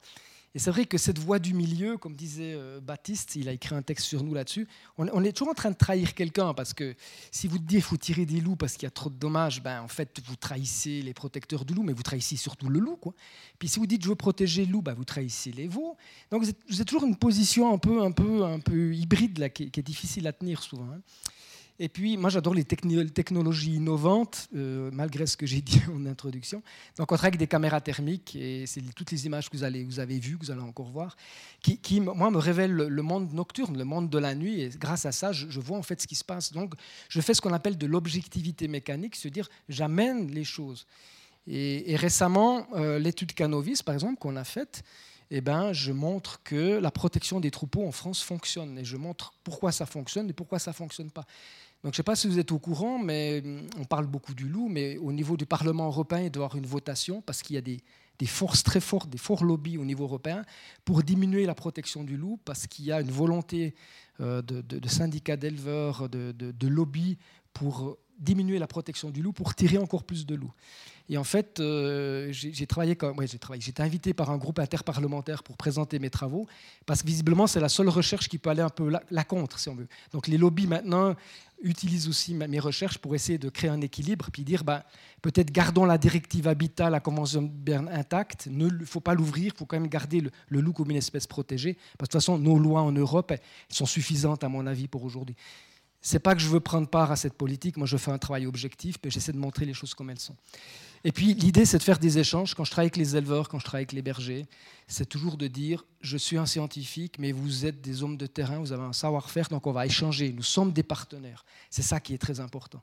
Moi, je ne suis pas là de donneur de leçons, parce que tout ce que j'ai appris, c'est que des gars sur le terrain comme Julien par exemple, bah, il est un peu vedette ce soir, je le mets un peu en avant. Mais c'est aussi vrai que ces échanges-là, avec les bergers, avec les éleveurs, avec tout le monde, c'est quelque chose qui est important. Et puis voilà, bah, l'idée de ce qu'on veut faire, c'est faciliter la cohabitation en fait, entre les grands prédateurs et les activités euh, pastorales ou même humaines. Et puis, c'est surtout réduire l'impact du loup euh, sur l'élevage. Parce que si vous arrivez à réduire l'impact du loup sur l'élevage, eh ben, de l'autre côté, les éleveurs, les bergers peuvent aussi peut-être mieux accepter euh, de temps en temps il y ait des prédations, mais il faut faire la part des choses, la coexistence la cohabitation. Coexistence, c'est dire on est, chacun de son côté. Cohabitation, c'est dire qu'on est sur le même territoire. Alors les Américains font de la, coexistence parce qu'ils disent le loup est là, puis nous on est là. Mais sauf que nous ici dans le Jura vaudois, on, est tous là. Hein. Les vététistes, euh, les photographes, euh, les loups, les lynx, de temps en temps le chacal doré, il y a les genisses, il y a les veaux, il y a les moutons, Il y a les nudistes aussi qu'on a de temps en temps. Il, y a, de tout, quoi. Il y a de tout. Et on, a développé plusieurs projets ici euh, pour essayer de comprendre un peu ce qui se passait. J'ai même un projet qui s'appelle Loup et clôture. C'est juste comprendre comment un loup traverse une clôture pour essayer d'améliorer les clôtures. Je vous montre une petite vidéo de, de vous montrer comment, quelle est notre méthode de travail. Euh, c'est un teaser qu'on a fait. Donc là, c'est sur euh, des côtés français. Voilà, la caméra thermique. Ça, c'est mon collègue Jean-Luc Borelli. Donc on travaille aussi sur les chiens de protection où on met des caméras sur les chiens ou des GPS. On travaille beaucoup avec les caméras automatiques ici qui nous permettent de, récolter beaucoup d'informations sur le terrain. Puis on est beaucoup sur le, pourtour des troupeaux la nuit avec nos caméras thermiques. On donne aussi toujours la main aux bergers. Puis voilà ce type d'image qu'on fait euh, ben, la nuit quand on a de la chance. Et puis on a fait pas mal de monitoring, là on est à plus de 4 ou 5 000 heures de, monitoring la nuit, hein, il faut y aller. On montre aussi que parfois les dérangements, ben, c'est pas toujours le loup, là c'est du renard. On est... Puis là aussi, quelque chose qui est intéressant, on a un loup qui s'est approché d'un troupeau, on pensait qu'il allait faire une attaque, puis en fait c'était juste pour charogner une bête. Donc ce qu'on a aussi montré, euh, c'est que les loups pouvaient de temps en temps sauter les clôtures. Normalement ils le font pas, mais là on a montré qu'ils pouvaient le faire. Et là c'est un loup qui sera évacué par le chien hein, ici, un vieux chien qui va évacuer le loup. Et puis en fait, de temps en temps, on a filmé aussi des interactions entre les loups et les chiens. On a filmé aussi des combats. De temps en temps, vous avez des chiens qui sont tués par les loups. De temps en temps, vous avez des loups qui sont tués par les chiens. Et puis là aussi, euh, une des premières attaques et puis l'efficacité des chiens, vous voyez, qui, qui arrive à évacuer le loup. Si, vous n'avez pas les chiens, vous êtes mort hein, dans le sud. là. C'est extraordinaire comme ils travaillent ces chiens. Ils sont tout le temps avec les troupeaux. Euh, ils doivent accepter les humains, les vététistes. Non, ça c'est génial. Et voilà, ici un chien face à quatre loups. Ben, tout d'un coup, il réalise qu'il est tout seul, donc euh, les loups lui courent après. Hein. Voilà. Et puis, ce qu'on a aussi montré, c'est qu'il y a beaucoup de loups qui passent à côté des troupeaux sans s'intéresser aux brebis. Et ça, ça c'est une révolution, ça. Hein. Parce qu'au départ, on pensait un loup euh, sous le troupeau, c'est pour tuer des brebis. Bah, non, non, non, on a, on a montré que ce n'était pas du tout le cas. Hein, voilà. Puis de temps en temps, bah, les chiens ils réagissent, puis ils trouvent pas les loups qui passent simplement, quoi. C'est tout. Hein. Donc ça, ça a été une grande découverte, c'est de dire le loup en fait vit dans le système pastoral. Le loup vit avec les brebis, le loup vit avec les bergers. Et ça, remet un peu en question tous les tirs qui sont effectués en France. Donc il y, a un grand questionnement à l'heure actuelle. Et puis voilà, ça c'est Gérard qui est derrière la caméra. Donc c'est vrai qu'on a des, images inédites, quoi. Hein. On peut pas, on peut pas nous, contester ça, quoi ça prend du temps. Hein. Parce qu'en fait, peut-être je vous ai pas dit, c'est qu'on est derrière la caméra la nuit. Hein. Alors il y, a des jours, vous tirez un peu la, gueule le matin. Hein. êtes, Parce qu'on fait des nuits, et puis je vous donne un exemple. Vous faites la nuit, quand, quand on a un conjuers, on part vers 6 heures à peu près, on arrive à voir le berger, on lui donne la main parce qu'il donne du sel, il donne l'eau, les bêtes passent à la couchade, nous on va se positionner, d'accord? Puis après, bon, vous faites la nuit, une partie de la nuit, parce qu'on est deux. Après, ben, la nuit, ils ont une attaque. Il dit Merde, il y a une attaque. Donc le matin, on est debout. Qu'est-ce qu'on fait? On va avec le berger chercher la carcasse, on va essayer de voir ce qui s'est passé. Et puis après, ben, il est déjà midi, vous n'avez toujours pas pris le petit déjeuner. On rentre au camp, il faut rentrer toutes les données, il faut manger. Et puis à 6 heures, on repart. Puis vous refaites une nuit derrière. Quoi. Je veux dire qu'au bout d'une semaine, on est, sur les, on est sur les genoux. Mais on, récolte des trucs. Et Jean-Luc Borelli, lui, c'est un fou. Quoi. Lui, il est derrière la caméra thermique, il, il voit tout. Quoi. Moi, des fois, je m'endors. Des fois, je suis tellement crevé que je m'endors. Hein. Et en fait, on a sorti ceci. Euh, ce, projet, en fait, a donné lieu à un rapport que vous pouvez télécharger sur notre site internet. Et on est en train de publier un peu nos résultats, mais voilà, je suis beaucoup sur le terrain, il faut trouver des financements, donc on n'arrive pas à tout faire, mais on, a plein plein de choses à publier, on espère euh, pouvoir changer un peu le point de vue dans la communauté scientifique. Et ce qu'on a découvert, quelque chose d'intéressant, c'est qu'en fait, euh, ces loups, ou la meute de loups, ne fonctionne pas forcément comme je l'avais compris auparavant par les lectures scientifiques, mais on a, on a un noyau ici avec le couple parental. Donc on ne dit pas alpha, hein, alpha, on, utilise ce terme pour plutôt les, les animaux qui sont en parc animalier, parce qu'il y a beaucoup d'agressivité, mais en nature, ça fait un couple reproducteur avec les jeunes qui sont souvent les subadultes, et puis les louveteaux. Mais on a des sous-groupes en fait. Et parfois, ces sous-groupes, ça peut être les jeunes ici qui partent momentanément, qui ont des relations élastiques. Et sur les brebis, en tout cas, c'est parfois eux qui vont un petit peu. Euh, ouais, je vais voir, euh, je vais tester. Vous allez voir quelques images. Après, je reviens chez papa, maman. Donc, si je suis pas très efficace, c'est pas, pas très grave. Hein. Et puis, parfois, on a aussi des flotteurs, c'est-à-dire qu'on a des loups qui tournent autour. Et on a eu un truc avec Julien quand on a commencé à travailler ensemble. Euh, au même moment, donc on ne se concertait pas beaucoup. Puis il me dit, mais moi j'ai l'impression qu'il y a un loup qui tourne autour du groupe. Puis nous, on avait eu la même sensation. Et par deux biais différents, on est arrivé à la même chose. Donc quand on vous dit que dans le Jura, comme c'est fait par les autorités euh, euh, valaisannes cantonales vaudoises, il y a 14 loups, c'est qu'on peut démontrer qu'il y a 14 loups, mais ce ne veut pas dire qu'il y en a plus. Mais on ne peut pas démontrer qu'il y en a plus aussi. Donc on devrait être prudent là-dessus, dire qu'il y a au moins 14 loups. Voilà. Et puis c'est clair que les parents, ben, ils gèrent cet équilibre-là. Et puis ben, les jeunes, euh, ben, ils sont un peu souvent un peu en marge de, la meute. Pour ce qui est de la meute du marché on a l'impression qu'ils sont quand même vraiment avec les parents, qu'ils restent avec les parents. Et puis peut-être qu'on en discutera tout à l'heure, mais quand vous avez des tirs comme c'est fait en France, euh, il ne faut, faut, pas tirer n'importe quoi, il ne faut pas faire n'importe quoi. Et en, ben en, France, ils, font, voilà, ils tirent pour tirer. Donc, ils tirent euh, des, femelles allaitantes, ils tirent des louveteaux, ils tirent un peu de... Donc, moi, l'année passée, on a essayé de. que le canton de Vaud, quoi, voulait faire les tirs, c'est de dire bon, on va essayer de gérer ça. De toute façon, le tir, il voulait le faire. Puis, on devait faire ce tir, à mon avis. Et puis, on a, on a essayé de, s'intégrer là-dedans. Puis, dans s'intégrer là-dedans, ben, vous voyez aussi les choses différemment. Quoi. Et puis vous savez qu'ils ont tiré deux loups euh, récemment. C'est trop tard, quoi. Maintenant, ça sert à rien de tirer des loups maintenant. Mais bon, c'est plutôt des tirs, euh, je pense, très politisés. Mais on pourra en discuter pendant, la discussion si vous le souhaitez. Et ce qu'on a aussi découvert, c'est que les loups ont des modes. Alors, on n'a pas pu le prouver encore scientifiquement, mais en fait, on a l'impression qu'ils ont des modes qui, qui, sont en fait des séquences comportementales qui se mettent une derrière les autres. Et puis, ils ont des modes chasse-faune sauvage, euh, charognage, déambulation, déplacement, euh, prospection, mode de repos. Quand ils sont dans ces modes-là, ils peuvent passer à côté des brebis, à côté des, bovins. Ils s'en foutent. Ils ne sont, pas en, mode des prédateurs.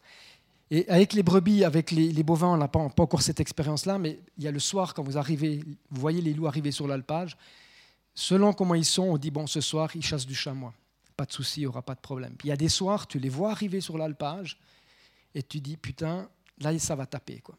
Et on voit des fois un loup, il arrive, tu as le troupeau, il y a 15 chiens, euh, il n'y a aucune chance, et tu as le loup, il va taper dedans. Après, tu vois le loup qui tape comme ceci, puis il repart avec tous les chiens au cul.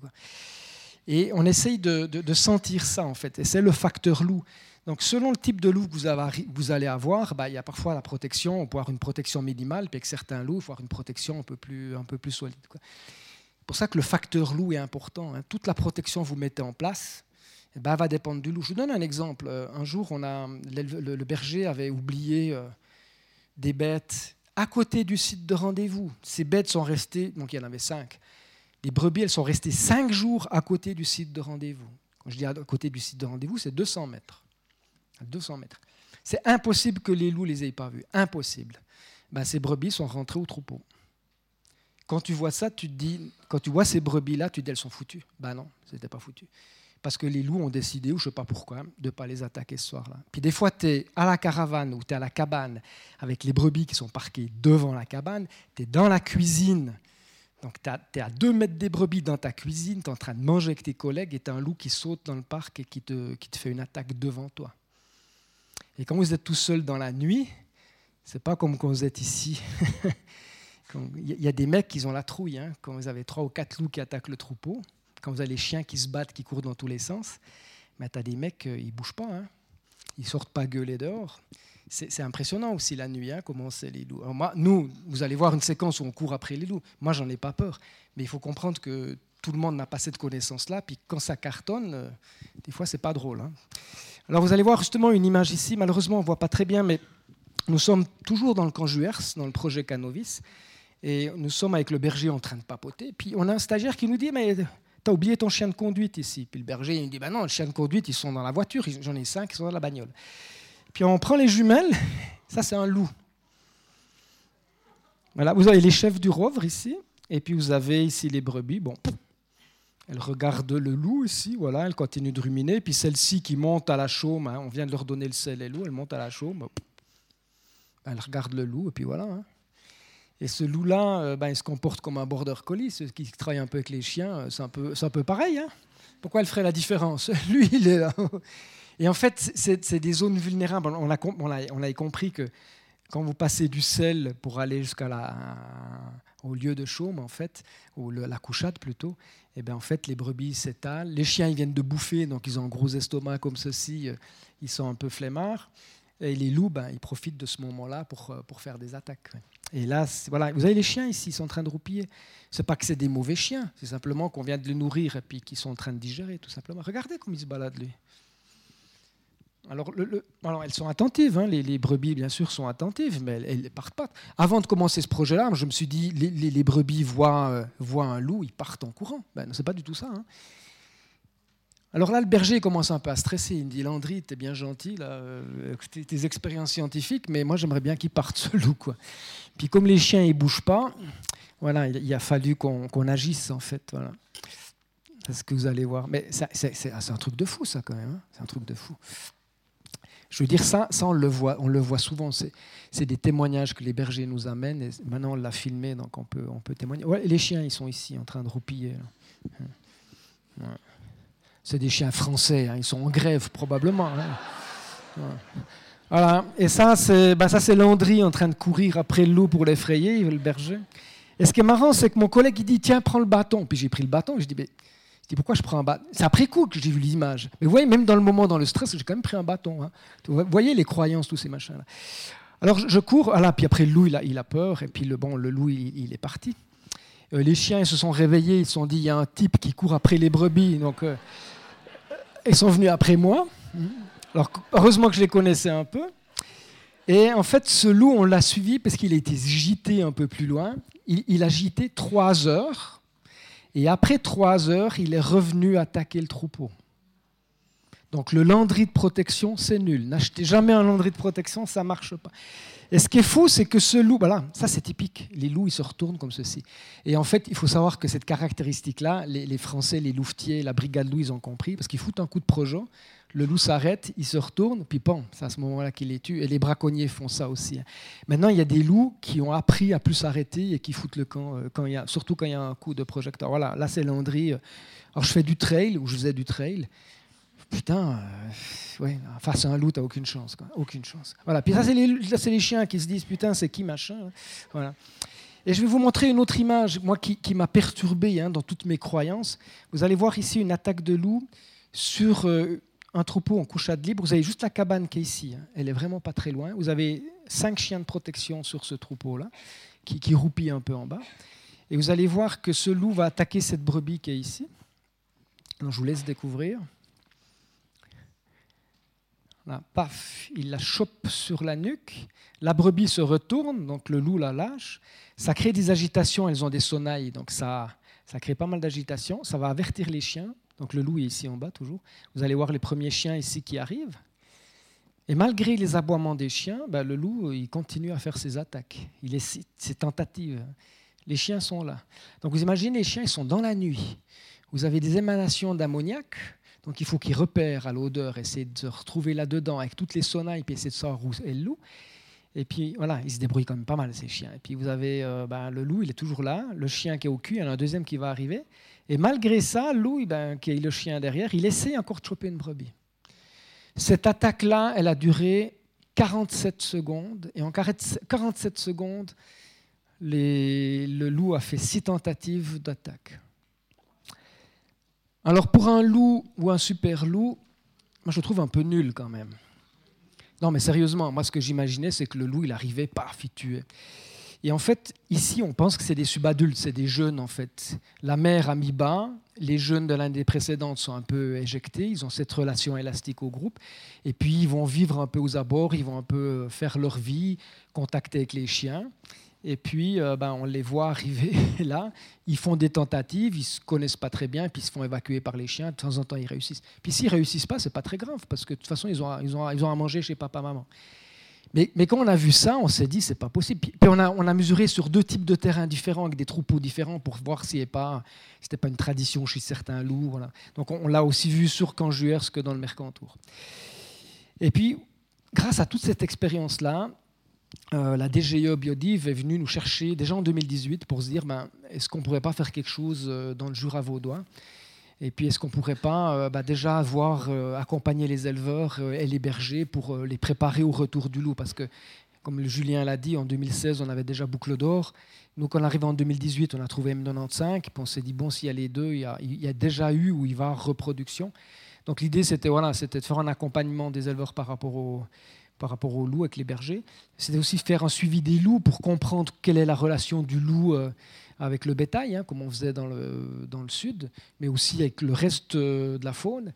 Puis voilà, puis l'idée, bah, est-ce qu'on peut mettre des mesures de protection? On commençait déjà à en discuter, puis essayer de faire des tests d'effarouchement. Et puis nous, dans le cadre de la fondation, on a créé ici, l'année passée, un, projet Berger Sentinelle, grâce à Rumi, qui devait être parmi nous ce soir, mais qui nous a payé tout le matériel, qui, a son anniversaire. Donc, si elle voit la vidéo, bon anniversaire à Rumi.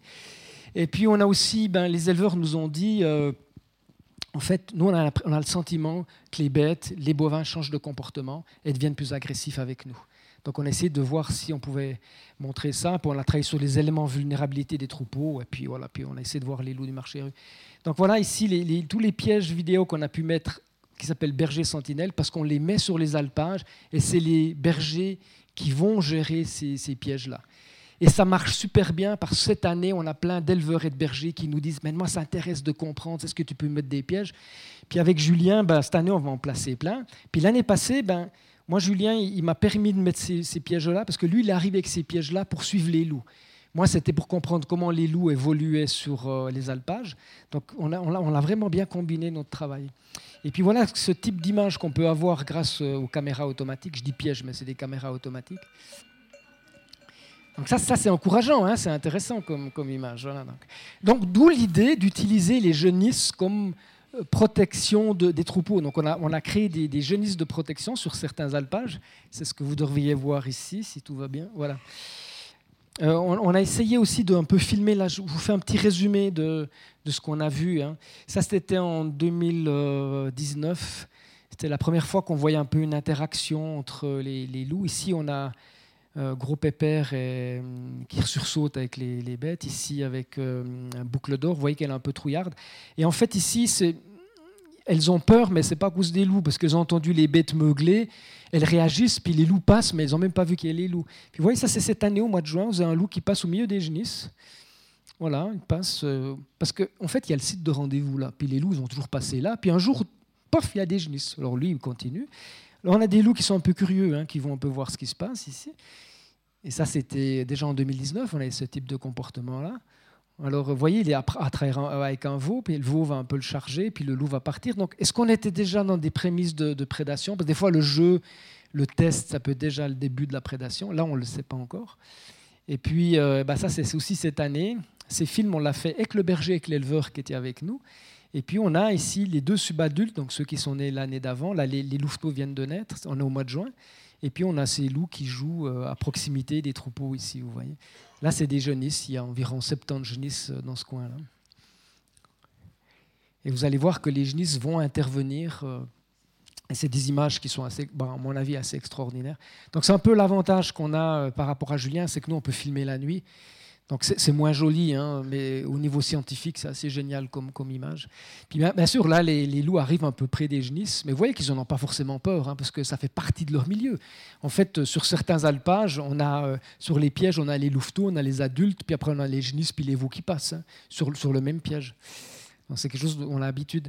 Et, et c'est vrai que, voilà, ici, les loups et les bovins vivent sur le même territoire.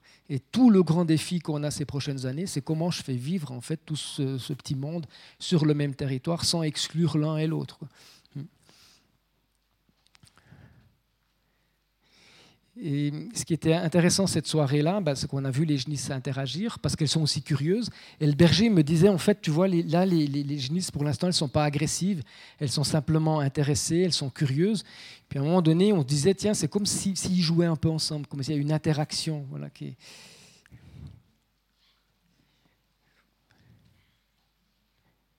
Et ces images-là, on en a plein. Hein pas toujours au même endroit, parce que pendant, je vous dis, pendant dix jours, les loups tous les soirs étaient là en train de jouer, euh, à faire les cons dans cette coin-là. Puis après, bon, les genisses vont, les, chasser. Hein. Ça, c'est des comportements probablement de jeu, hein, d'invitation au jeu, en fait. Donc, ils voient des genisses, ils trouvent ça très rigolo, puis hop. Hein. Alors, quand on a vu ça avec le berger, on s'est dit, tiens, si on mettait euh, en fait des genisses avec les veaux, Rappelez-vous ce que je vous ai dit tout à l'heure, les veaux, c'est ce qui est le plus vulnérable. Donc c'est ce qu'on a essayé de faire. Et puis ça, c'est un exemple où on a pu démontrer que ça fonctionnait avec un loup. Attention, c'est pas face à la meute, c'est probablement un subadulte. Mais ici, vous avez les veaux, vous avez la genisse qui est devant. Et vous allez voir que, en fait, c'est mes collègues qui sont en train de filmer parce qu'il y a un loup qui est arrivé ici. Puis on, fait des tirs d'effarouchement. L'idée, c'est d'apprendre au loup d'avoir peur des bovins. Puis on tire des lance-fusées explosives. Et puis là, avec le berger, ben, on dit qu'est-ce qu'on fait, qu'est-ce qu'on fait, on tire, on tire pas. Puis le berger nous dit mais il faut voir, il faut voir si ça marche notre idée de, de de protection. Et puis c'est pour ça qu'on laisse aller. Le loup il descend en plein, en plein sur les, veaux et le genisse. Est-ce que c'était du jeu je pense pas que c'était de la prédation, mais c'est juste de comprendre ce qui se passe. Et vous avez la jeuniste là qui, qui va chasser le loup comme le ferait un chien de protection par exemple. Donc dans ce cas-là, ça a fonctionné. Dans d'autres cas, comme tout à l'heure, je vous l'ai dit, chez Aline, ça a moins bien fonctionné, parce qu'on a quand même une prédation. Ça veut, quand même dire que tout ce qu'on met en place, il faut anticiper. Nous, on l'a fait un peu en cours de saison. Mais si on peut anticiper, en fait, j'espère qu'on va arriver à, trouver des solutions. Mais vous imaginez bien que pour les éleveurs, c'est un peu, un peu une révolution. Et ce qu'on a aussi démontré, et ce que vous allez, là vous serez tous concernés, c'est que maintenant vous baladez euh, dans la nature, ben, vous allez rencontrer des bovins, qu'on rencontrer des loups, vous allez rencontrer aussi des chiens et puis qu'il faudra bien cohabiter tous ensemble. Hein. Donc je vais essayer de vous montrer aussi une ou deux vidéos si vous rencontrez des chiens, parce qu'on va commencer à en mettre aussi sur les bovins. Et on aura sur les brebis, où vous allez vous balader. Et puis le problème, euh, ben, c'est quand les gens se baladent comme ça dans les bovins, ben, ça peut exciter un peu les bovins. C'est pas très méchant, là, c'est simplement de la curiosité, mais voyez des gens qui commencent à s'agiter. Et la question qui se pose aujourd'hui, c'est que si ce troupeau de genisse, c'est ce que vous avez vu tout à l'heure avec les deux loups, hein, c'est pour ça qu'on filme là. Et ça, c'est le berger qui travaille avec nous, qui a fait cette séquence-là. Vous voyez le gars qui est en train de, de, de, bousculer tout le monde. Alors là, il y a le berger qui s'énerve un peu, on l'entend à la voix, il dit mais c'est pas possible, ils sont tous multicolores, ils sont pas sur un chemin de randonnée, ils me perturbent toutes mes bêtes. Mais la question c'est de savoir si le soir avant il y a une attaque sur ces bêtes-là, est-ce que le lendemain elles pourraient pas être plus agressives puisqu'on n'aurait pas un jour un accident Et ça, ça fait très très peur. Les éleveurs ont absolument peur de ça. Hein. Et puis, euh, quand vous travaillez avec les chiens, bah, le problème des chiens, c'est que souvent, ils sont très sympas. Hein. Les chiens de protection, c'est assez sympa. Et, les, gens bah, font des photos. C'est hyper dangereux de faire ça. Il faut jamais faire ça, hein, parce que toucher l'animal, il peut être par mal au dos. Il, faut foutre la paix à ces chiens-là. Quand vous les voyez, vous passez. Mais il peut aussi arriver, je vais vous donner juste un petit truc, il peut arriver que les chiens, parfois, viennent vous voir, euh, viennent vous aboyer. Et ça, c'est un problème parce que sur les panneaux, on vous dit clairement euh, le troupeau ou euh, ne fixez pas les chiens dans les yeux. Mais clairement, on vous dit bah, laissez-le prendre contact avec vous. Donc vous avez trois à quatre chiens qui viennent vous renifler le cul. Quoi. Et ça, c'est inadmissible parce qu'ils rentrent dans votre sphère individuelle. Vous êtes hyper vulnérable, vous êtes hyper tendu. Moi, je ne laisse jamais faire ça. Donc il faut jamais qu'un chien vienne vous renifler. C'est pour ça qu'on a des conflits malgré tous les panneaux, malgré tous les tests qu'on fait, parce qu'on vous dit, vous devez accepter les chiens qui rentrent dans votre sphère individuelle. Mais vous êtes hyper vulnérable. Quoi. Donc je vais vous montrer un truc, c'est juste une petite vidéo pour vous montrer un petit truc. Si un jour vous êtes face à, à, des chiens, comment vous débrouiller? Si vous êtes face à une vache qui, qui, charge, euh, il faut courir, hein. il ne faut pas faire ce que je vous dis là. Hein. Euh, là, j'ai travaillé pour, euh, pour la DREAL en France, qui est la direction régionale de l'environnement. Et puis en fait, on fait un film pour savoir comment il faut se comporter face aux chiens. Donc vous pouvez les trouver sur notre chaîne YouTube, si jamais. Alors, je, discute toujours comme un con hein, quand je vois des chiens, parce qu'il faut avoir une petite voix. Ouais, là, le chien, là. Puis en fait, on voulait filmer euh, des chiens qui allaient m'agresser, parce que ces chiens-là venaient de mordre quelqu'un. La personne est partie à l'hélicoptère, euh, en hélicoptère à l'hôpital, c'était assez grave. Et, ces cons chiens, en fait, ils viennent vers moi très gentils. En fait, ils remuent la queue. Alors, si vous avez un chien qui remue la queue puis qui fait ça, c'est qu'il est détendu. Ça, c'est sympa. Hein. S'il remue de la queue puis qu'il ne dandine pas du cul, ça c'est pas bon, ça. Donc, euh, l'idéalement, c'est de mettre un, objet entre soi et le chien. C'est un peu ça l'idée, c'est une veste ou, un sac. Et je vais vous montrer ici, l'idée, c'était de montrer le changement de comportement, puis aussi l'humain, comment il se comporte. Donc là, on a loupé notre séquence, c'est clair. Hein. Moi, je voulais absolument euh, montrer que ces chiens étaient hyper agressifs. Puis en fait, alors là, là ici, c'est une petite Kangale, c'est elle qui a mordu. Elle a peur en fait du caméraman. Donc elle commence à taper un peu des pieds, elle est en pilo-érection. Mais c'est pas par rapport à moi. Moi, je risque absolument rien parce que voilà, Donc là, je fais un peu le malin. Je suis en train d'expliquer voilà comment il faut se comporter, ce qui se passe. Et puis après, le caméraman, il me dit, ben ouais, mais on n'a pas notre séquence. Là, on n'a pas la séquence des chiens agressifs qui t'arrivent dessus. Mais je dis, bon, ben... Alors là, je dis, vous faites pas ça. Hein. je dis, je vais aller provoquer les chiens. Donc ça, c'est les chiens que je viens de caresser. Hein. C'est une demi-heure après. Sauf que là, ils sont au troupeau, ils sont au travail, c'est plus le même contexte. Hein. Et puis, vous allez voir comment ça fonctionne. Voilà. Si ça vous arrive, vous mettez un sac, donc vous restez face au chien, vous mettez un sac ou une veste et vous êtes protégé. Le chien ne rentre pas de votre sphère individuelle. Le, fait de faire face au chien, ça, le maintient à distance parce que les chiens ils viennent toujours par derrière après, vous discutez comment, comment on dit, ouais, le petit chien, ça, ils aiment bien. Voilà. Et quand vous avez 3, 4 ou 5 chiens, moi, le plus que j'ai testé, c'est 23 chiens en même temps. Il y, en a, il y en a toujours un ou deux qui peuvent être un peu cons, puis c'est ceux-là qu'il faut contrôler. Hein. Mais ça, ça peut vous aider. Partout où vous allez, pensez quand vous allez vous balader, d'avoir simplement une veste, simplement un sac à dos. Ça, ça peut vraiment vous aider. Vous le mettez entre vous et le chien, ça vous détend. Parce que les chiens, c'est comme ça. Quand vous voyez un chien, vous avez la trouille, vous faites ça. Et le chien, il dit Toi, t'as peur. Landry, là, t'as la trouille. Et je dis Oui, j'ai la trouille de toi. Ben, je vais profiter. Et puis, il vous emmerde. Donc, il faut, être bien détendu. Hein. Ça, c'est important. Hein. Voilà. voilà. Puis, je vais terminer ma, conférence. Là, il reste encore quelques, slides. Euh, ben, Qu'est-ce qu'on va faire pour l'année prochaine? Parce que là, je vous ai raconté plein de belles choses. Il y a eu des prédations. 18, quand même 18 bovins, un jeune bovin cette année. C'est de se dire bon, ben, qu'est-ce qu'on fait pour 2022 euh, parce que le but, quand même, c'est pas d'arriver à tirer de nouveau des loups. Parce que vous comprenez que le, tout le travail que j'ai fait pendant trois ans, c'était d'éviter le tir de loup. Quoi. Et puis, en fait, vous arrivez à un moment donné vous êtes complètement dépassé par les événements. Ça attaque dans tous les coins. C'était une attaque en moyenne tous les dix jours. Et puis vous dites, bon, ben, qu'est-ce qu'on va faire pour 2022 Parce qu'il y a la colère, parce que, bon, ben, Landry, on va aussi le pendre. Bon, ben, c'était bon, bref. Donc ça demande de l'anticipation. Et puis là, ben, il y a plusieurs personnes dans la salle. Il y, a, ben, il y a Julien qui fait partie de ce projet, il y a Anouk, il y a Judith, il y a toute l'équipe. Il faut quand même savoir que ces projets sont quand même faits pour les bergers et les bergères qui sont, eux, sur le terrain, tout le temps face aux loups, tout le temps face là. Ils sont tout le temps là, hein, contrairement à nous. Et puis, qu'est-ce qu'on essaye de faire? C'est de faire des actions citoyennes. Parce que l'année dernière, j'ai été fortement frustré par ce qui se passait, parce que j'étais face à un système. Euh, le système, c'est voilà, le canton, c'est la confédération, c'est les, voilà, les associations et tout ça. Et en fait, il n'y a rien qui bouge. En fait. Puis sur le terrain, on dit il faut bouger, il faut protéger, il faut réagir. Puis en fait, on a un système qui est très lent entre Berne, le canton, etc. Et c'est vrai que moi, à un moment donné, quand j'ai vu comment ça, l'ampleur que ça prenait, je dis là, la seule solution pour arrêter ça, c'est qu'il faut tirer de loup. Quoi. Et puis bien sûr, c'était déjà parti. Puis moi, je voulais pas qu'on tire n'importe quoi, surtout pas qu'on tire des louveteaux. Donc j'ai écrit des messages, je me suis gueulait avec tout le monde. Je dis surtout pas tirer des louveteaux. Après, ils voulaient qu'on tire des subaldudes, mais c'est crétin, les subaldudes, c'est pas eux qui posent problème. Voilà, bon. Et puis, j'ai tellement été frustré qu'on a commencé à réfléchir avec plusieurs, puis on s'est dit, il faut des actions citoyennes. Il faut que les choses viennent du bas, parce que les politiques, ils n'ont pas la même vision que nous, ils n'ont pas la même échelle de temps que nous. Nous, quand on est sur le terrain, il faut que ça réagisse. Donc j'aime beaucoup ça. Euh, ne doutez jamais qu'un petit groupe de citoyens engagés et réfléchis puisse changer le monde. Puis en réalité, c'est toujours ce qui s'est passé. Et aujourd'hui, en France, avec le changement climatique, c'est des citoyens qui, prennent euh, les choses en, place avec le Shift Project. Et c'est marrant parce qu'avec les loups, c'est exactement ce qui est en train de se passer. Alors, je vous donne juste. Euh, ça vient d'arriver. Je suis très heureux de ce qui est en train de se passer. C'est un graphique un peu, complexe, mais j'aime beaucoup ça. C'est qu'on a créé un groupe de travail avec des éleveurs, des bergers, des naturalistes, ben, ben, Julien en fait partie, des scientifiques, il y a aussi euh, des artistes comme Judith qui en font partie, il y a tout un groupe qui font partie, puis qu'on a essayé justement de, faire de l'information. Puis à partir de là, ben, il y a une nouvelle association qui s'est mise en place qui s'appelle Middleway, donc je suis très honoré par ce nom parce que c'est la voix du milieu.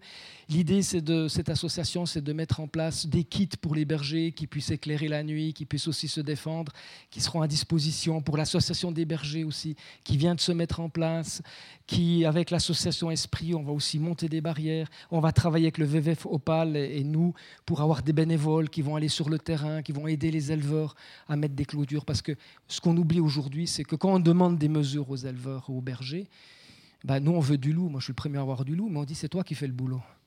On te paye la clôture, mais tu la mets. Il y a des gars, ils font 70 heures, 80 heures l'été. Tu dis, ben, il y a le loup qui vient, tu n'as qu'à mettre une clôture. Mais c'est plus possible. Moi si, moi, si je veux du loup dans le Jura, je dis OK, ben, je me trousse les manches, puis on y va. Maintenant, si vous, vous voulez du loup, ben, il faut, être sur le terrain, quoi. il faut être à côté de nos éleveurs. Tu ne peux pas leur dire de, tout accepter. Il y a certains éleveurs, ils ne peuvent plus.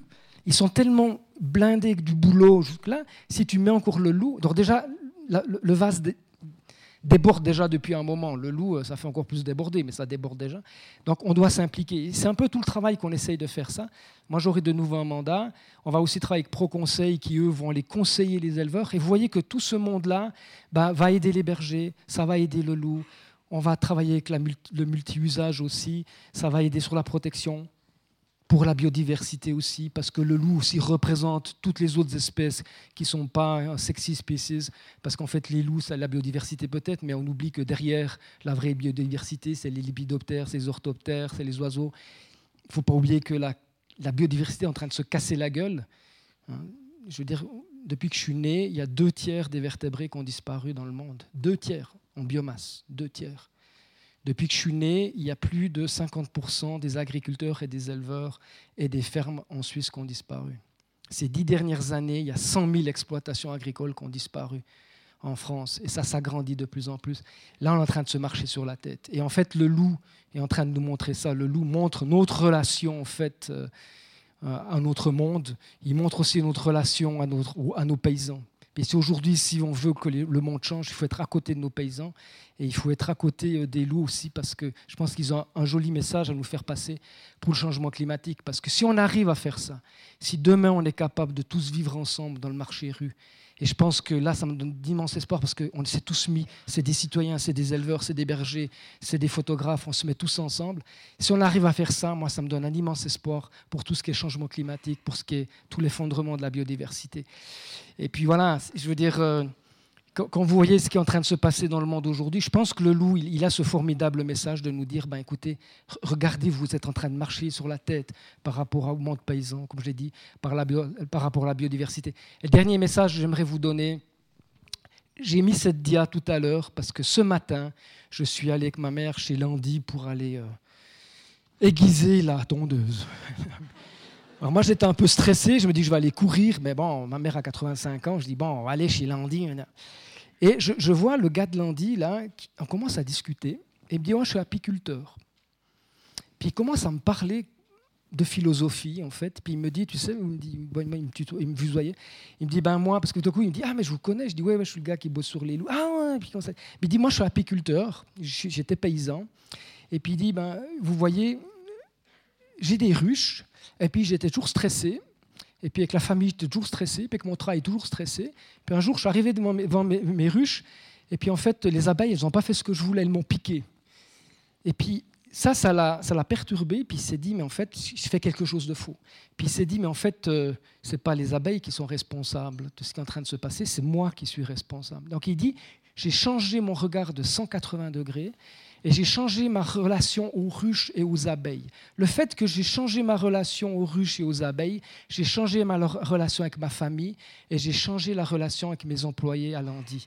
Et il dit aujourd'hui ça va mieux. Et il me disait voilà, eh bien en fait, au d'être 1 plus 1, ça fait 2, on est 1 plus 1, c'est 3, on fait partie de la nature.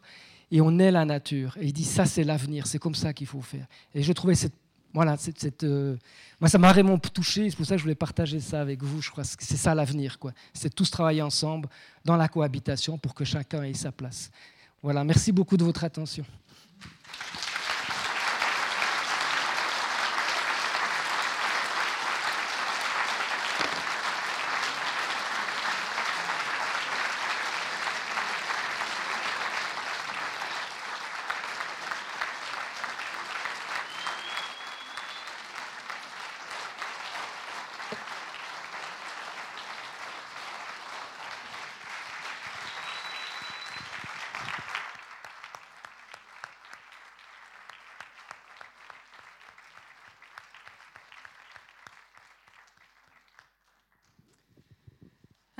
Ah,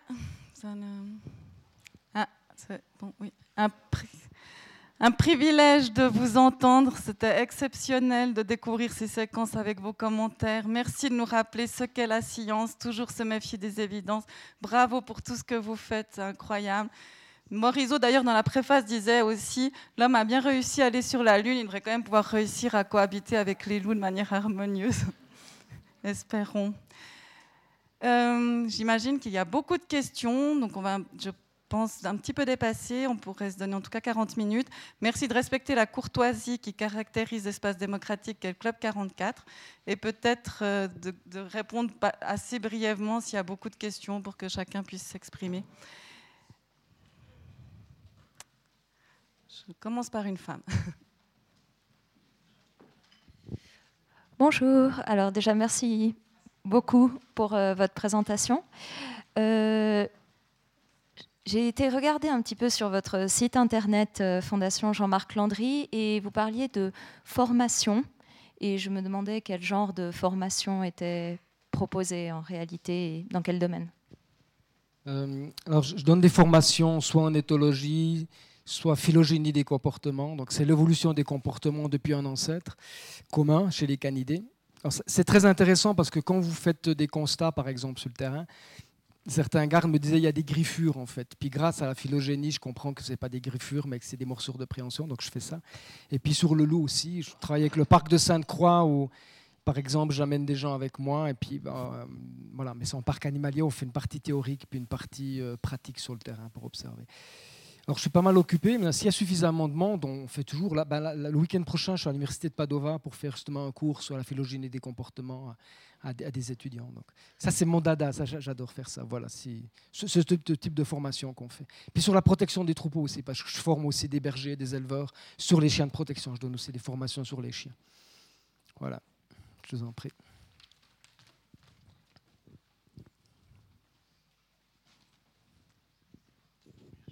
Merci pour votre intervention. J'aimerais savoir si le fait de laisser les cornes aux vaches a une importance dans cette dans cette euh, confrontation Ça, c'est une très bonne question. Je n'ai pas forcément la réponse pour l'instant. Euh, je ne sais pas. C'est une discussion qu'on a déjà eue. C'est vrai que moi, des vaches sans cornes, ça fait un peu bizarre. Hein, parce que vous allez en Espagne, au Portugal, elles ont toutes des cornes. Maintenant, on est, on est en stabulation libre, donc ils, mettent, ils coupent les cornes. On ne sait pas. Certains éleveurs pensent que oui. On, a aussi, travaille avec un, éleveur qui a des rétiques c'est des, petites euh, vaches qui viennent des grisons, qui ont des cornes. Et puis ce qui est, ce qui nous surprend toujours, c'est que les loups passent à côté, hein, à trois chalets. Hein. Ils passent à côté, ils passent à côté euh, des vaches il n'y a jamais eu de prédation. Donc peut-être ça peut jouer un rôle. Mais de toute façon, ça, joue un rôle dans la thermorégulation, dans les contacts sociaux. Euh. donc ça, ça peut jouer un rôle. Mais j'en sais pas plus pour l'instant. J'ai pas assez de recul là-dessus. Monsieur Landry, je vous remercie pour l'expertise hein, que vous avez démontré à travers la présentation que vous avez faite. Euh, vous avez beaucoup d'empathie pour les éleveurs, on peut le comprendre, mais je crois qu'il faut aussi rétablir, euh, remettre l'église au milieu du village. Il y a eu 15 veaux de prédatés, me semble-t-il. 18, 18. ok, 18, allons-y pour 18. Sur 2000 veaux à peu près en estive dans le Jura vaudois. Pour moi, donc, c'est plutôt anecdotique. On ne peut pas parler sur cette base-là de carnage ou de massacre tels que les éleveurs l'ont dit, euh, ou la DGE, enfin, ou d'autres personnes. Vous avez été associé et vous, avez, vous êtes prononcé pour le tir de deux loups, n'est-ce pas? Mm-hmm. hein? Euh, Et ce qui m'étonne un petit peu, c'est de vous avoir entendu dire à la fin, finalement, le canton fait n'importe quoi, ce sont des tirs politisés, hein, c'est ce que vous avez dit. Euh, ça dépend lesquels. Hein, ça dépend lesquels. Moi, je parle des deux tirs qui ont lieu récemment. Mm-hmm. Voilà. Ah, donc vous maîtrisez rien du tout, quoi, en fait. Euh, vous dites euh, au canton, ben voilà, ok pour en tirer deux, puis finalement il n'y a pas de suivi, donc c'est sans doute du grand n'importe quoi, comme vous l'avez dit. Et à partir de là, si le but était euh, d'amoindrir la prédation des loups sur le, le, cheptel de rente en 2022, ben à mon avis, c'est raté. Ouais, je ne suis, pas, suis pas persuadé. Parce qu'il y avait deux choses. C'est que ce que j'ai oublié de vous dire, c'est que quand vous faites de la cohabitation, c'est du donnant-donnant.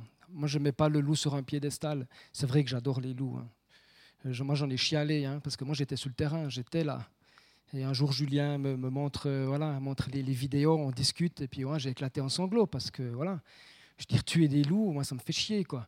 Mais quand vous êtes avec des éleveurs, quand vous voyez des, bêtes, pourquoi un veau aurait plus ou moins de vie? Vous, imaginez ce que vous dites Vous dites aux éleveurs, mais ouais, ton veau qui se fait bouffer, ben, bon, finalement, il y en a 2000, c'est pas grave. Mais pour l'éleveur, c'est toute sa perte. Il en a une vingtaine, il y en a un, il fait de la génétique, il a perdu. Il y a un gars qui a perdu quatre chèvres aussi, que c'était aussi pour ses chèvres laitières. C'est terrible pour ces gens-là. Puis vous imaginez la pub que ça fait. Je veux dire, les gars, ils se disent, mais on était là, Landry dit, ça va bien se passer, puis on commence à avoir une prédation, deux prédations, trois prédations. Donc moi, moi, je vous répondrai de la manière suivante. Je dis, nous, nous quand, était, quand il y a eu les prédations, c'est paru dans tous les journaux. Et avec Julien, avec Jean-Luc, et puis Aline, et puis toute l'équipe, on était vachement seuls. Parce que le soir, quand on était sur les troupeaux, essayer de surveiller avec nos pistolets là, pour essayer d'éviter une attaque, on était seuls. Il n'y avait personne qui était là. Moi, je ne vous ai pas vu là-haut. J'ai vu aucun pro-loup venir nous aider, dire si vous avez été là, nous dire ben, on est à côté de vous, on vient vous aider parce qu'on ne veut pas qu'il y ait de prédation. Nous, on y était. Je dis, on était épuisés en fin de saison. Jean-Luc, il n'en pouvait plus. Moi, j'en pouvais plus. J'ai des maux de tête, j'ai des migraines. Quoi. Et il y, a des jours, bien sûr, tu chiales parce que tu te dis, tu n'as pas envie de ça.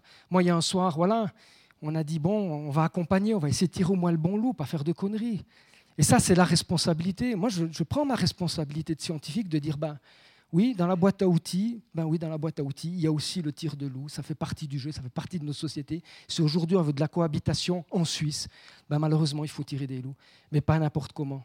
Et c'est clair que l'année passée, ben, nous, on avait, on avait le savoir. Je pense qu'on savait quel loup il fallait tirer. Je pense qu'on aurait arrêté ça tout de suite.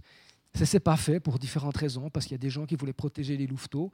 Et puis, à la suite de ça, on a encore eu plus de prédation, plus de prédation. Et c'était une catastrophe pour nous. C'était vraiment une catastrophe.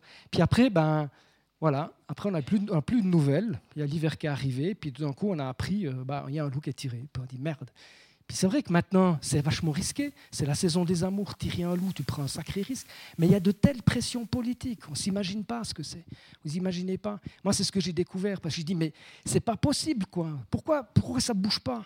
Je dis, pourquoi ça ne bouge pas quoi? Alors moi, j'ai envoyé des mails, je me suis engueulé. Je dis, mais, mais faites quelque chose. Maintenant, si vous prenez un peu de recul, vous prenez un peu de hauteur, vous réalisez qu'en fait, c'est un mouvement européen. Parce que moi, vous êtes sur le terrain pour venir empêcher des loups, mais moi j'aimerais vous voir au Parlement européen, parce que ce qui est en train de se passer, c'est qu'on a des lobbies d'agriculteurs et de chasseurs européens qui sont montés au Parlement européen, la division agricole, pour ouvrir la directive Habitat, pour diminuer la protection du loup, pour tirer des lynx, du loup euh, et puis euh, des ours. Alors déjà, des ours en France, il n'y en a déjà pas beaucoup, plus le grand cormoran, plus euh, toutes les autres bestioles qu'il y a derrière. C'est une catastrophe si ça se passe. Parce que ça veut dire que tout ce qu'on essaie de mettre en place sur la protection des troupeaux, ça veut dire que les gens disent on tire. Et en France, ils sont tous en train de dire on régule, on tire, on tire, on tire. Là, les scientifiques des, collègues qui montrent ben ouais, c'est quand même limite de tirer. Ok, on tire, mais derrière, il faut protéger. Et moi, c'est mon message. Donc moi, je suis monté au Parlement.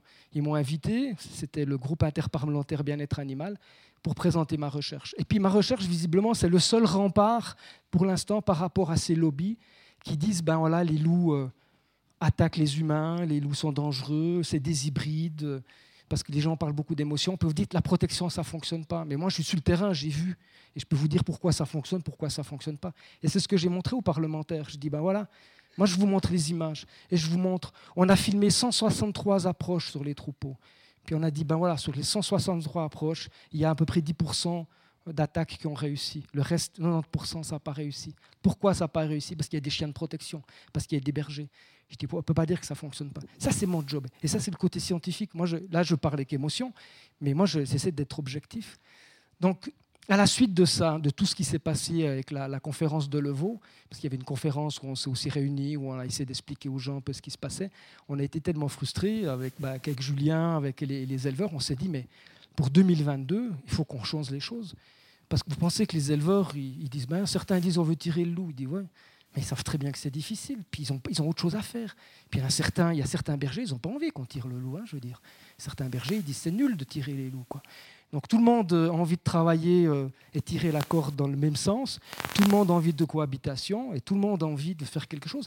Et c'est la première fois, je pense, la première fois de 25 ans, la première fois que je vois ça en Europe, où on a une, telle action citoyenne où les gens se réunissent enfin pour dire maintenant à faire bouger les choses. C'est la première fois que je vois ça. Et moi, j'étais pessimiste. Ben, Aujourd'hui, je viens vers vous avec plein d'optimisme. je me dis, mais on a une chance que ça fonctionne. Et si ça fonctionne dans le Jura, vaudois, ça va fonctionner dans le Jura français, je crois aussi dans le Jura français, ça va fonctionner sur le Doubs parce que les, autres sont en train de regarder ce qu'on fait. Et puis là, demain, je donne une conférence dans les Bauges, où j'habite aussi. Moi, je vais apporter ce message-là. Je vais dire, ben, vous voyez, nous, les Suisses, là, les Vaudois, eh ben, on est en train de mettre quelque chose en place. Et le Jura, je suis jurassien, hein, je, suis né à, La Heute, ma mère à Courgémont, mon, mon, grand-père est de Saint-Imier, euh, du Locle. Je dis, je suis d'ici, et, ben nous ici, je pense qu'on a une vision qui est différente. Moi, je rencontre des gens qui sont ouverts, même quand ces éleveurs sont dans la colère, on peut discuter avec. C'est très différent. Le Valais, c'est différent. Le Valais, c'est complètement différent. Mais nous, on va montrer l'exemple. Et avec, euh, voilà, avec des gars comme Julien, on s'est engueulé au départ, hein, parce que tu es un photographe, tu me fais chier que tu es photographe. Hein. Mais n'empêche qu'aujourd'hui, on travaille tous ensemble. Et ça, c'est une force unique. quoi. On travaille avec des éleveurs qui ont eu de la prédation, avec des bergers qui ont eu de la prédation, qui disent bah alors là, on travaille tous ensemble. Puis personne n'a envie qu'on tire de loup, hein, c'est pas ça le but. Le but c'est qu'on fasse une saison, qu'on puisse aider ces gens-là, qu'on puisse avoir l'écoute de ces gens-là, qu'on puisse être à côté de ces gens-là. Et moi je vous invite d'aller voir les agriculteurs parce que bien sûr que je soutiens les agriculteurs, parce qu'il ne faut pas oublier qu'ils sont la colonne vertébrale de notre société. Parce que demain vous allez bouffer comment avec ce qui se passe. Je pensais que le Covid l'avait montré. On marche, le loup me montre ça, il dit on marche sur, on marche sur la tête quoi. D'aller acheter des trucs qui viennent de Pétaouchnok là-bas, non, mais il faut qu'on remette du local, il faut qu'on remette tout ça dans un bon sens. Quoi. Et moi, je pense que le loup, il est là pour nous montrer ça, en fait. Le loup, il dit, il faut arrêter de continuer dans ce monde-là. Donc, malheureusement, euh, de tirer des loups, je pense que s'il faut le faire, bah, il faudra le faire. C'est vrai que moi, j'ai fait l'expérience. Je ne sais pas si je, je, soutiendrai de nouveau les gardes, parce que, sincèrement, je voulais voir ce que c'était, je voulais prendre la responsabilité de le faire, parce que je vais au bout des choses. Je peux vous dire, c'est dur. Quoi c'est hyper dur. Quoi.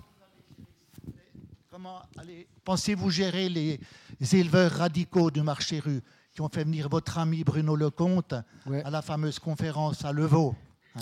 Ben, Parce qu'il y a un certain nombre d'entre eux, bien sûr, bien sûr, bien sûr. qui vous disent, quelle est la, vous leur posez la question de savoir quelle est la solution? Il faut tuer le loup et tous les loups du marché oui, Bien sûr, bien Comment vous allez faire avec ces gens-là? Alors, je vais vous donner la réponse. Comment on va faire? C'est que nous, on prône la voie du milieu. Et puis on dit, ceux qui vont nous suivre, vous nous suivez. Puis on va montrer l'exemple. Parce que les éleveurs sont des gens pratiques, les, bergers sont des gens pratiques. Et en montrant les choses, les gens, ils vont nous suivre. Et c'est en train de prendre. Je veux dire, Julien, lui, il est du pays. Il connaît tous les éleveurs, etc. Tu peux me dire, hein, ah, Je confirme complètement. Hein. Je vais un peu lui donner la part, parce qu'en fait, on a, une particularité avec Julien, c'est qu'on parle les deux beaucoup. Alors quand j'ai le micro, je le garde, parce que sinon je l'aurais plus.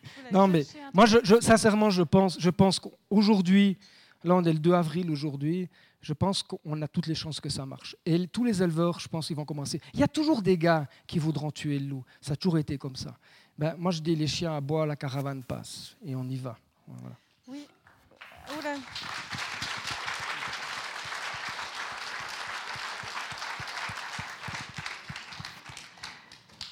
Monsieur Ducommun, j'ai vu votre question, mais je prends les deux de ce côté, après je viens parce que ça... Oui, bonjour, moi j'aimerais vous féliciter pour votre conférence, j'ai beaucoup aimé. Merci, merci. Je suis aussi actif dans le même milieu, donc j'ai une entreprise forestière, je suis dans le Jura, je connais bien Julien. Mais il y a une chose qu'on voit, les, malheureusement ces loups, ils ont été tués quand ils chassaient du gibier. Et c'est dans le communiqué de presse. là, je ne comprends pas, la, DGE, quel message ils veulent faire passer sur l'éducation de la, de la meute de loups il y a une autre question, parce que nous, on y était sur le terrain, on ne s'est pas vu peut-être, mais moi, j'ai passé 50 nuits sur le terrain depuis trois mois. Pas exactement pour les mêmes raisons, mais je vois qu'il y a énormément de gibier dans la région de Montrichier, des troupeaux de 50 cerfs. Et les loups, est-ce qu'ils chassent vraiment les cerfs, si on peut le savoir, oui ou non? Et puis, est-ce qu'il ne serait pas possible, peut-être dans, le futur, hein, ça, parce que les, chasseurs, par exemple, eux, ils en fichent pas mal du bétail. Eux, ce qui compte, c'est les chevreuils et les chamois, et puis éventuellement des, des cerfs. Les sangliers, un peu moins, ils s'en fichent un peu. Est-ce qu'on ne pourrait pas, à l'avenir, essayer de limiter la chasse sur ce gibier-là, c'est-à-dire sur les chamois et surtout les chevreuils, dans le parc jurassien au moins, ou dans le territoire des loups, pour éventuellement leur laisser un peu plus à manger et ça éviterait que ça attaque aux, bêtes de rente. je vais répondre à une partie de votre question, puis après je donnerai la parole à, Julien parce que c'est surtout lui qui fait le suivi, vous donnera plus d'éléments. C'est une question qui est, très intéressante, qui est la, base de tout. Euh, c'est de savoir est-ce que les, loups ont suffisamment de nourriture, est-ce que c'est à cause d'un manque de nourriture qu'ils iraient sur euh, le bovin? Euh, pour le marché rue, pas du tout. Quoi. Ils ont assez de bouffe. Et il y, a beaucoup d'études qui montrent que même s'il y a beaucoup plus de bovins puis peu de gibier, ils vont quand même sur le gibier. Donc les loups du marché russe sont vraiment, ils ont vraiment une tradition alimentaire euh, sur le, le cerf. On espère qu'ils vont partir euh, sur le sanglier, parce qu'on a pas mal de problèmes avec le sanglier. Mais ça, c'est sûr la, chasse n'a rien à voir pour là. Dans, certains endroits, oui, comme en Pologne, c'est arrivé que parfois il faudrait laisser plus. Et là, vous, avez raison, parce que vous avez raison sur un point. C'est que dans Asturias, en, Espagne, on a pu montrer que selon la chasse à l'automne, si les chasseurs tiraient trop de gibier, la saison après, il y avait plus d'attaques sur les poulains, sur les bovins. Parce que là, il y a très peu de gibier. Donc ça avoir un rôle. Mais pour le Jura, pas, pas du tout, pas du tout pour le Jura. Et puis aussi, ben, qu'est-ce qui se passe? Vous, avez un point aussi qui est fondamental, je veux dire, est-ce qu'on veut éduquer les loups Qu'est-ce qu'on veut faire? Et là, je me retrouve face à la Confédération qui n'ont rien compris sur les loups. Ils n'ont rien compris. Parce qu'il fallait tuer des louveteaux euh, à proximité des adultes pour qu'ils comprennent qu'il ne faut, pas chasser. Mais là, on parle, je ne veux pas m'étendre là-dessus, mais on parle de l'apprentissage social, euh, de l'apprentissage euh, par association. Et en fait, je réalise que les gens, ils n'ont rien compris. Quoi. Donc tirer des loups dans ces conditions-là, c'est stupide. Et c'est vrai que tirer des loups maintenant, à cette saison-là, Bon, moi, je ne savais pas qu'ils allaient tirer des loups, hein, sincèrement. Et sinon, j'aurais dit, il ne faut, pas, quoi, parce qu'on prend trop de risques. Si on tire, euh, par exemple, la, mère, le père, euh, puis, tirer un louveteau maintenant, le problème qu'il y a, c'est que derrière, il y a tout ce qui se passe qu'on ne connaît pas, qui sont les pressions politiques, et, c'est juste l'horreur, quoi. C'est juste l'horreur. Et en fait, même une, Béatrice Métro, qu'on peut qualifier de tous les noms, se retrouve coincée, mais moi, j'aimerais pas être à sa place, quoi. Et vous imaginez pas, excusez-moi, mais cette politique, c'est une S, c'est tout ce que, voilà. Tiens, je te laisse un peu parler des loups en bas. Alors, qui, parle un peu des, loups en bas. Euh, ah oui, ben moi ça correspond un peu aussi à la même question de monsieur. Hein, de monsieur. Donc c'est déjà donc pour la chasse, pour, vous dites qu'il y a assez de gibier. Alors les loups, ils n'auraient pas besoin, si j'ose dire, de s'attaquer aux bovins, aux chèvres, à tout ça. oui, juste ma deuxième. J'ai une deuxième question, je m'excuse. Hein. Ma deuxième question, les chiens de protection, comment est-ce que vous faites pour les, que les habituer à protéger les troupeaux quand je vois ces animaux comme ils sont, quand on les voit, comme vous nous avez montré sur la vidéo, il ne faut pas aller vers eux, il faut les laisser dans leur domaine. Il ne faut pas qu'une personne, comme avec tous ces enfants, qu'elle joué vers eux. Je pense qu'ils ont un travail à eux, surveiller le troupeau, puis il ne faut pas les, embêter en allant allumant petit loulou, comment tu vas? Oui, oui, bien sûr, mais le problème, c'est que le chien de protection vient à vous. Alors ça, c'est un peu le problème, parce qu'il y a des gens, ils contournent le troupeau, bien sûr, puis les chiens, ils vous arrivent dessus. quoi parce qu'ils viennent faire un contrôle, ils viennent voir, euh, ils viennent dire tiens, c'est madame. Non, mais les, non, non, si les gens. Non, non, c'est plus compliqué que ça parce qu'il y, y, a, des endroits où vous passez au milieu des troupeaux. Voilà, et les gens, ils sont très intelligents. Nous, on a fait un suivi comment les randonneurs se comportaient face aux chiens de protection. La plupart des randonneurs se comportent tout à fait normalement. C'est juste une question de cohabitation, d'apprendre à connaître les chiens. C'est plus compliqué que ça. Et on aimerait mettre des chiens sur les bovins, mais vous voyez que c'est un peu plus complexe. Et on a 1000 têtes euh, de, bovins juste à la, sèche des Emburnais, donc c'est un peu plus compliqué. Mais on va, y arriver, mais on ne pourra pas mettre des chiens partout. Voilà. Mais, ne courez pas, mettez un sac, pensez quand vous allez à la montagne de prendre ça. Je, laisse juste Julien présenter un ou deux trucs sur ce qui se passe au Montricher, le gibier et puis la prédation. Ça marche. Je vais juste répondre bah, à, votre question. En fait, par rapport au gibier et les loups sur, euh, le massif jurassien, ne faut pas croire que chasser du gibier sauvage, c'est facile tous les jours. Au final, ils ont des territoires de chasse qui sont définis sur tout notre Jura et plus loin, hors contrée, parce qu'on parle de frontières, mais le loup n'a pas de frontières. La frontière, c'est la population. Et au final, ces territoires de chasse sont espacés euh, soit de quelques centaines de mètres, soit euh, de quelques dizaines, vingtaines, quarantaines de kilomètres. Et puis les loups, ils vont arriver dans un secteur où on aura des cervidés, des sangliers, chevreuils, chamois. Et puis ils vont essayer de trouver une proie. La proie va être adaptée en fonction des individus. Un loup seul va pas s'attaquer à un cerf qui a un dicor qui est gigantesque, qui fait 250 kilos. Il faut être aussi un peu logique. Le loup seul va privilégier des fois même, ça peut arriver, des jeunes loups qui vont manger des campagnols, qui vont manger des renards, des proies plus petites, des lièvres et j'en passe. Après, ils vont s'attaquer au chevreuil, où là, c'est aussi plus difficile parce qu'un chevreuil, ça court vite.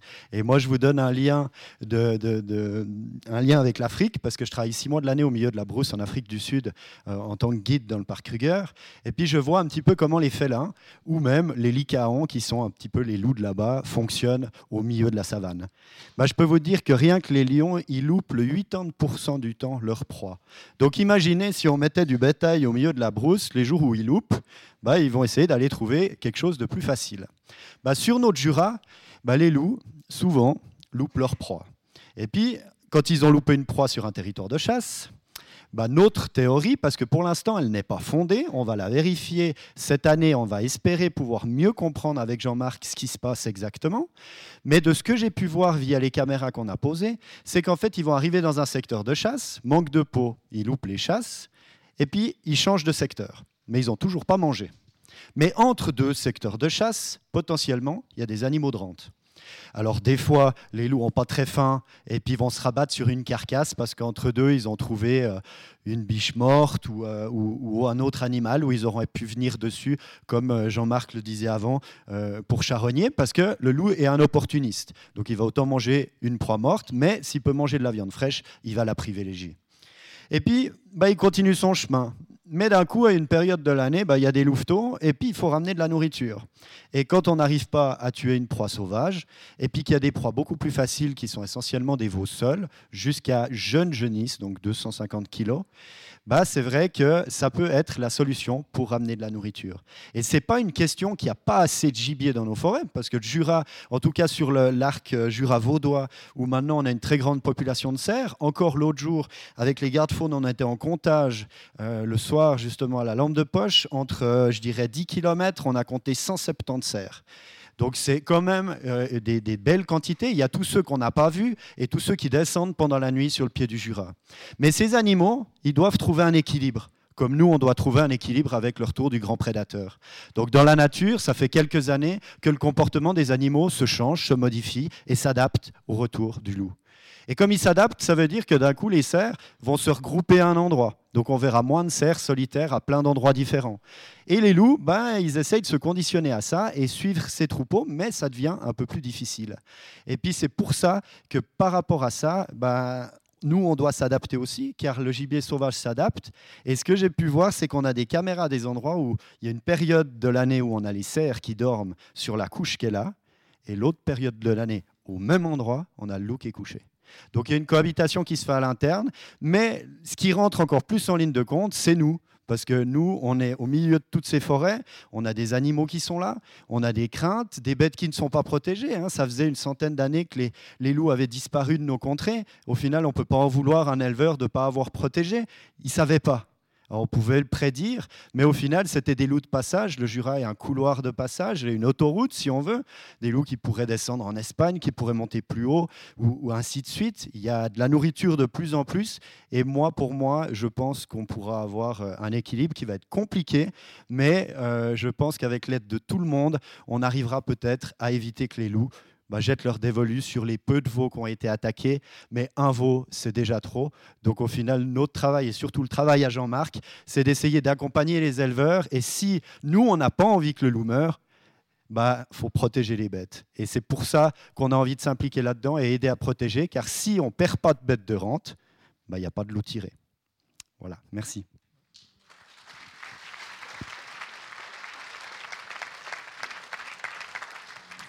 Je vous ai dit hein, qu'il parle autant que moi. Une question ici Donc on, ah, va, on va monter les questions jusqu'à 8 heures ce soir. Hein, D'accord. En voici une. Où euh, je vous vois. Ah, bonjour, bonsoir. Comme touriste, je connais un peu le fond du Val d'Airain où je vais depuis plusieurs dizaines d'années. Et il y a une pratique qui me paraît euh, curieuse là-bas, c'est celle des élevages de moutons on amène la troupe de moutons, une centaine, quelque chose comme ça, au pied des pentes, puis on la laisse monter toute seule en dessus des forêts jusqu'à vers 2600, 2800, puis zone là. Il y a plusieurs endroits où il y en a. Il n'y a jamais de gardien, il n'y a jamais de chien. Dans certains cas, paraît-il, le propriétaire des moutons monte une fois par mois en hélicoptère pour mettre un peu de sel. Dans d'autres cas, il monte peut-être à pied une fois par, mois par semaine ou quelque chose comme ça. Paraît-il aussi, dans cette région, on voit déjà des loups. Il me semble que c'est une pratique d'élevage qui va être euh, fortement révisée, non? Alors, il est clair que le retour du loup remet complètement euh, notre question au pastoralisme. Hein, parce que quand il n'y avait pas de loup en Haute-Savoie puis en Valais, ben, qu'est-ce qu'on faisait? C'est que l'été, on laissait les bêtes en montagne. Pendant ce temps, l'éleveur ben, faisait les foins, puis il montait une fois par, soit une fois par semaine. Puis de temps en temps, on les voyait jumelés, donc le chasseur jumelait ses chamois, et puis l'éleveur jumelait ses, ses, moutons. Puis à un moment donné, je me suis dit, mais quelle est la différence entre le domestique et le sauvage? Il n'y a plus de différence, en fait. Donc c'est vrai que c'est des pratiques qui doivent évoluer aujourd'hui, mais il y en a certains qui sont réticents parce qu'ils disent c'est moi ou le loup. On a le même problème en France où dans des zones où il y a du loup depuis des années et des années, ben les gars ils continuent de pas avoir de chiens, pas avoir de bergers, ils se font cartonner. Et puis derrière, ben, au lieu que l'État mette un holà puis mette un cadre, ben, ils ne le font pas, quoi, parce qu'ils ont aussi peur de ce monde-là. Et le Valais, je ne connais pas ce cas-là, mais c'est vrai que quand j'ai commencé à travailler en Valais, on le, sentait souvent. Et aujourd'hui, il faut quand même que, l'État, à un moment donné, euh, mette un holà sur certaines pratiques euh, pastorales. Il faut qu'on soit derrière les éleveurs, il faut qu'on les aide. Mais à un moment donné, il y a certaines pratiques qui ne peuvent plus se faire en présence du loup. Et notamment lâcher des bêtes en montagne, s'il y a du loup, euh, il faut mettre un berger ou il faut aller ailleurs. Ce qui, ce qui veut aussi dire que certains alpages peut-être seront abandonnés, ce qui est un problème aussi pour le monde pastoral. Mais c'est clair, hein, le, loup, il, y, a, des Portugais qui me disaient, en fait, le, loup, c'est le berger, c'est le berger. Euh, non, le loup, c'est le berger des bergers, ou le berger des éleveurs. Ça vous montre, quoi. Il y, a beaucoup d'éleveurs euh, qui sont au Portugal qui disent, euh, mais ils hallucinent, ils disent comment? Vous êtes pas, vous restez pas avec vos bêtes? Je dis non, mais vous êtes fous, parce qu'ils ont toujours vécu avec le loup. Donc il faut laisser le temps euh, de la tradition changer. après, il faut aussi voir qu'il y a certains alpages, vous ne pouvez pas mettre de cabane, vous ne pouvez pas mettre de berger, c'est compliqué. Donc, euh, il faudra, je pense, encore une génération, ou j'espère moins, pour que les choses évoluent. Mais c'est clair que le monde agricole va, changer ces prochaines années. Euh, avec, le loup, il faudra protéger. On n'a pas le choix. Et le tir. On peut tirer, on peut braconner, mais ça ne va pas suffire. Donc, il faut protéger. Hein. Oui, voilà, moi j'avais deux, euh, deux inquiétudes par rapport à ce loup. Je pense que ces tirs vont de nouveau avoir lieu. Les deux premiers ont réussi. On n'espère pas. Mais si, si tout à coup il devrait, il devrait y avoir de nouveau des tirs, est-ce qu'il y a un lien, puisque cette meute du marché rue est vraiment frontalière, hein, c'est franco-suisse, est-ce qu'il y a un lien? Parce que si tout à coup on autorise deux tirs ici et qu'en France, dans le Jura, ils autorisent aussi deux tirs, qu'est-ce qui se passe? Est-ce qu'il y a un lien qui est fait entre la France et la Suisse Ou est-ce que ça risque de perdre quatre loups? C'est une très bonne question. À ma connaissance, le CORA qui s'occupe du monitoring avec la DGE ont un contact avec l'OFB du côté français. Et à ma connaissance, euh, ils travaillent ensemble. Donc je, pense, d'après ce que j'ai pu comprendre aujourd'hui, hein, parce que ça évolue, que s'il y a euh, deux loups qui sont tirés du côté suisse, ils ne vont pas tirer du côté français, pour l'instant. Mais c'est une vraie question, parce que c'est plutôt les Français qui disaient, on espère qu'ils ne vont pas tirer des loups en Suisse. Hein. C'était le contraire. Euh, là, je sais que la réserve de la Haute-Chaîne, ils ne veulent pas tirer de loups, parce que chez eux, on ne tire pas de loups. Le PNR du Haut-Jura, ils ne veulent surtout pas qu'on tire de loups. Donc il y a des vraies questions à ce niveau-là il y a des vraies questions. Donc euh, on va voir comment ça va évoluer. Mais c'est un, vrai problème. Mais ils sont en train de se coordonner hein, pour, euh, pour les études génétiques avec les crottes et tout ça. Donc. Euh. je suis désolée, je suis désolée, on ne parle pas sans micro. Ouais. Non, ouais. Et puis on n'a plus beaucoup de temps, donc je vais prendre. Il y a, toutes les mains sont levées. Mais malheureusement, on va devoir conclure. J'en ai référé à. La chasse. Il y avait une question de la chasse. C'est le seul chasseur qui a osé venir. c'est pas vrai, c'est pas vrai. Donc, euh, pas seulement chasseur, mais d'abord, on a passé un long moment au téléphone avec Jean-Marc. On était ensemble au, lycée Blaise Sandrard à l'époque. Donc, euh, je suis un peu fâché parce que malgré l'heure et demie passée au téléphone et malgré la conférence, il y a plein de questions, il y a plein de trucs. Donc, euh, bravo, c'est un univers incroyable. moi, j'aime bien la voix du milieu et je te remercie et je te salue pour ça d'avoir évoqué aussi des images d'animaux de, de rente blessés il y a des images terribles qui circulent. Et c'est vrai que quand on dit que c'est une anecdote, on ne peut pas dire à un éleveur que c'est anecdotique parce qu'il y en a eu 11 ou 18. Euh, c'est des images terribles et il faut en, tenir compte. Euh, il y a un mot qui est venu tout à la fin de la conférence, c'est le mot équidé, les chevaux. Et ça, c'est aussi nouveau, parce que ça va vite. Hein. le loup, il s'adapte, il découvre des nouveaux territoires où il n'était plus là. Et il y a des attaques sur les chevaux. Et ça, ça va refroidir aussi du monde. Quand on va avoir une attaque sur un poulain ou franche montagne ou comme ça, tu pourras dire merde, on y est. Hein. exactement, Il y a un aspect qui, à mon avis, reste un petit peu dans l'angélisme parce qu'on est content pour la biodiversité, pour le symbole de ce retour du loup. Euh, on appelle boucle d'or. On dit qu'il n'y a pas d'attaque, c'est très rare. Ça, c'est pas vrai. Il y a des attaques de loup sur l'homme depuis des millénaires, ça a toujours existé. Alors, on dirait, si on regarde la conférence, que les chiens de protection sont moins dangereux que les loups qui viennent te renifler moi, je pense que s'ils ont mangé et qu'ils sont tranquilles, ça peut se faire. Mais si une fois il y a une meute qui est affamée parce qu'ils ont été repoussés, chassés, tirés, il peut y avoir un accident. Je ne le souhaite pas, mais ça peut arriver. Donc, pas d'angélisme de ce côté-là.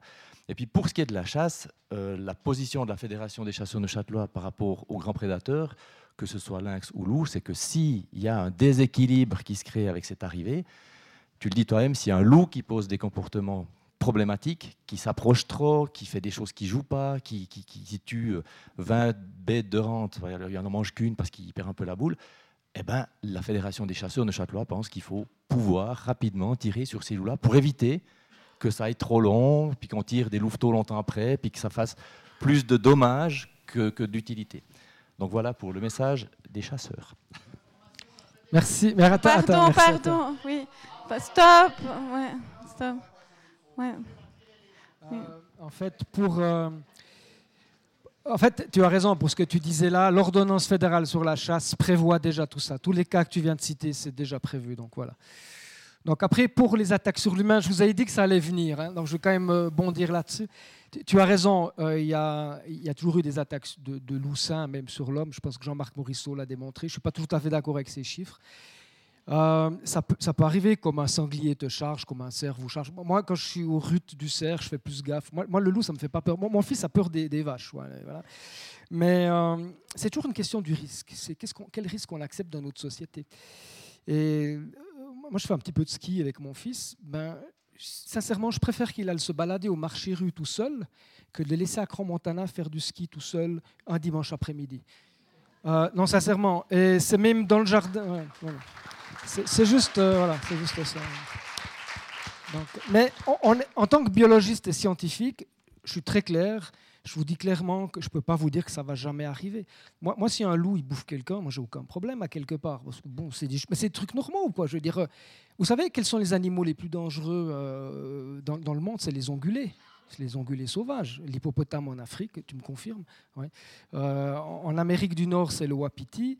Euh, chez nous, il y a aussi la guêpe, l'abeille, euh, voilà, les moustiques, euh, les chiens. Ouais, bah, puis, vous savez, il y a un truc qu'on ne parle pas, mais c'est aussi l'encéphalite, la, maladie de Lyme, la borréliose, tous ces machins. -là.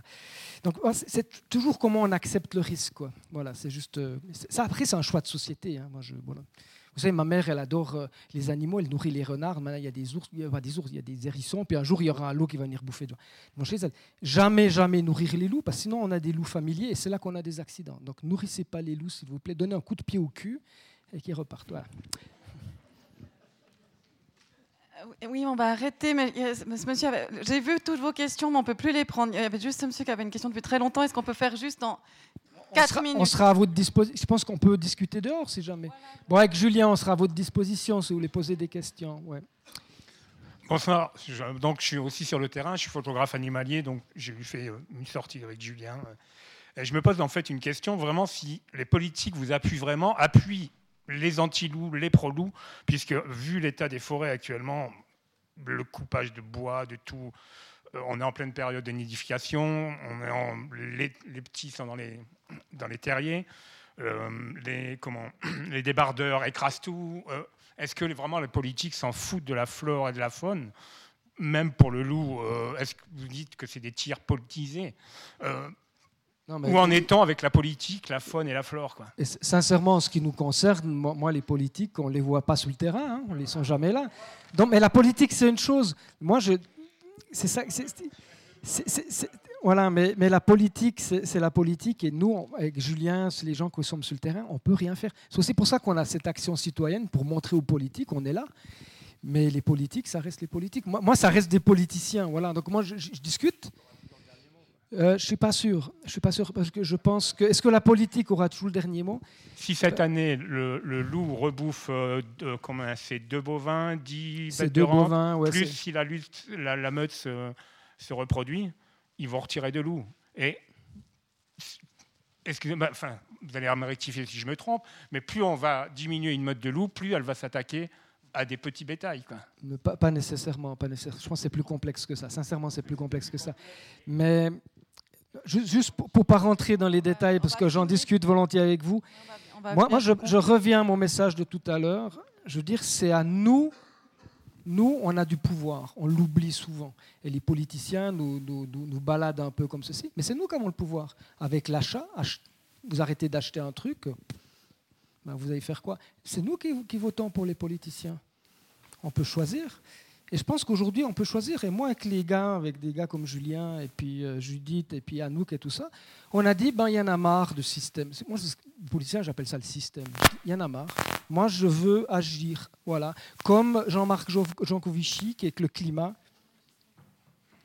Comme Jean-Marc Jancovici, qui en France dit, ben, moi, je vais agir pour le climat. Ben, moi, je fais des propositions, et c'est les citoyens. C'est à nous de faire bouger les choses. Moi, en haut, ça ne va pas bouger. Hein va pas bouger. Ils, ils ont d'autres, ils ont d'autres soucis. Ils ont d'autres soucis que moi je comprends même pas. Voilà. Donc à nous de bouger. Voilà, on va s'arrêter là.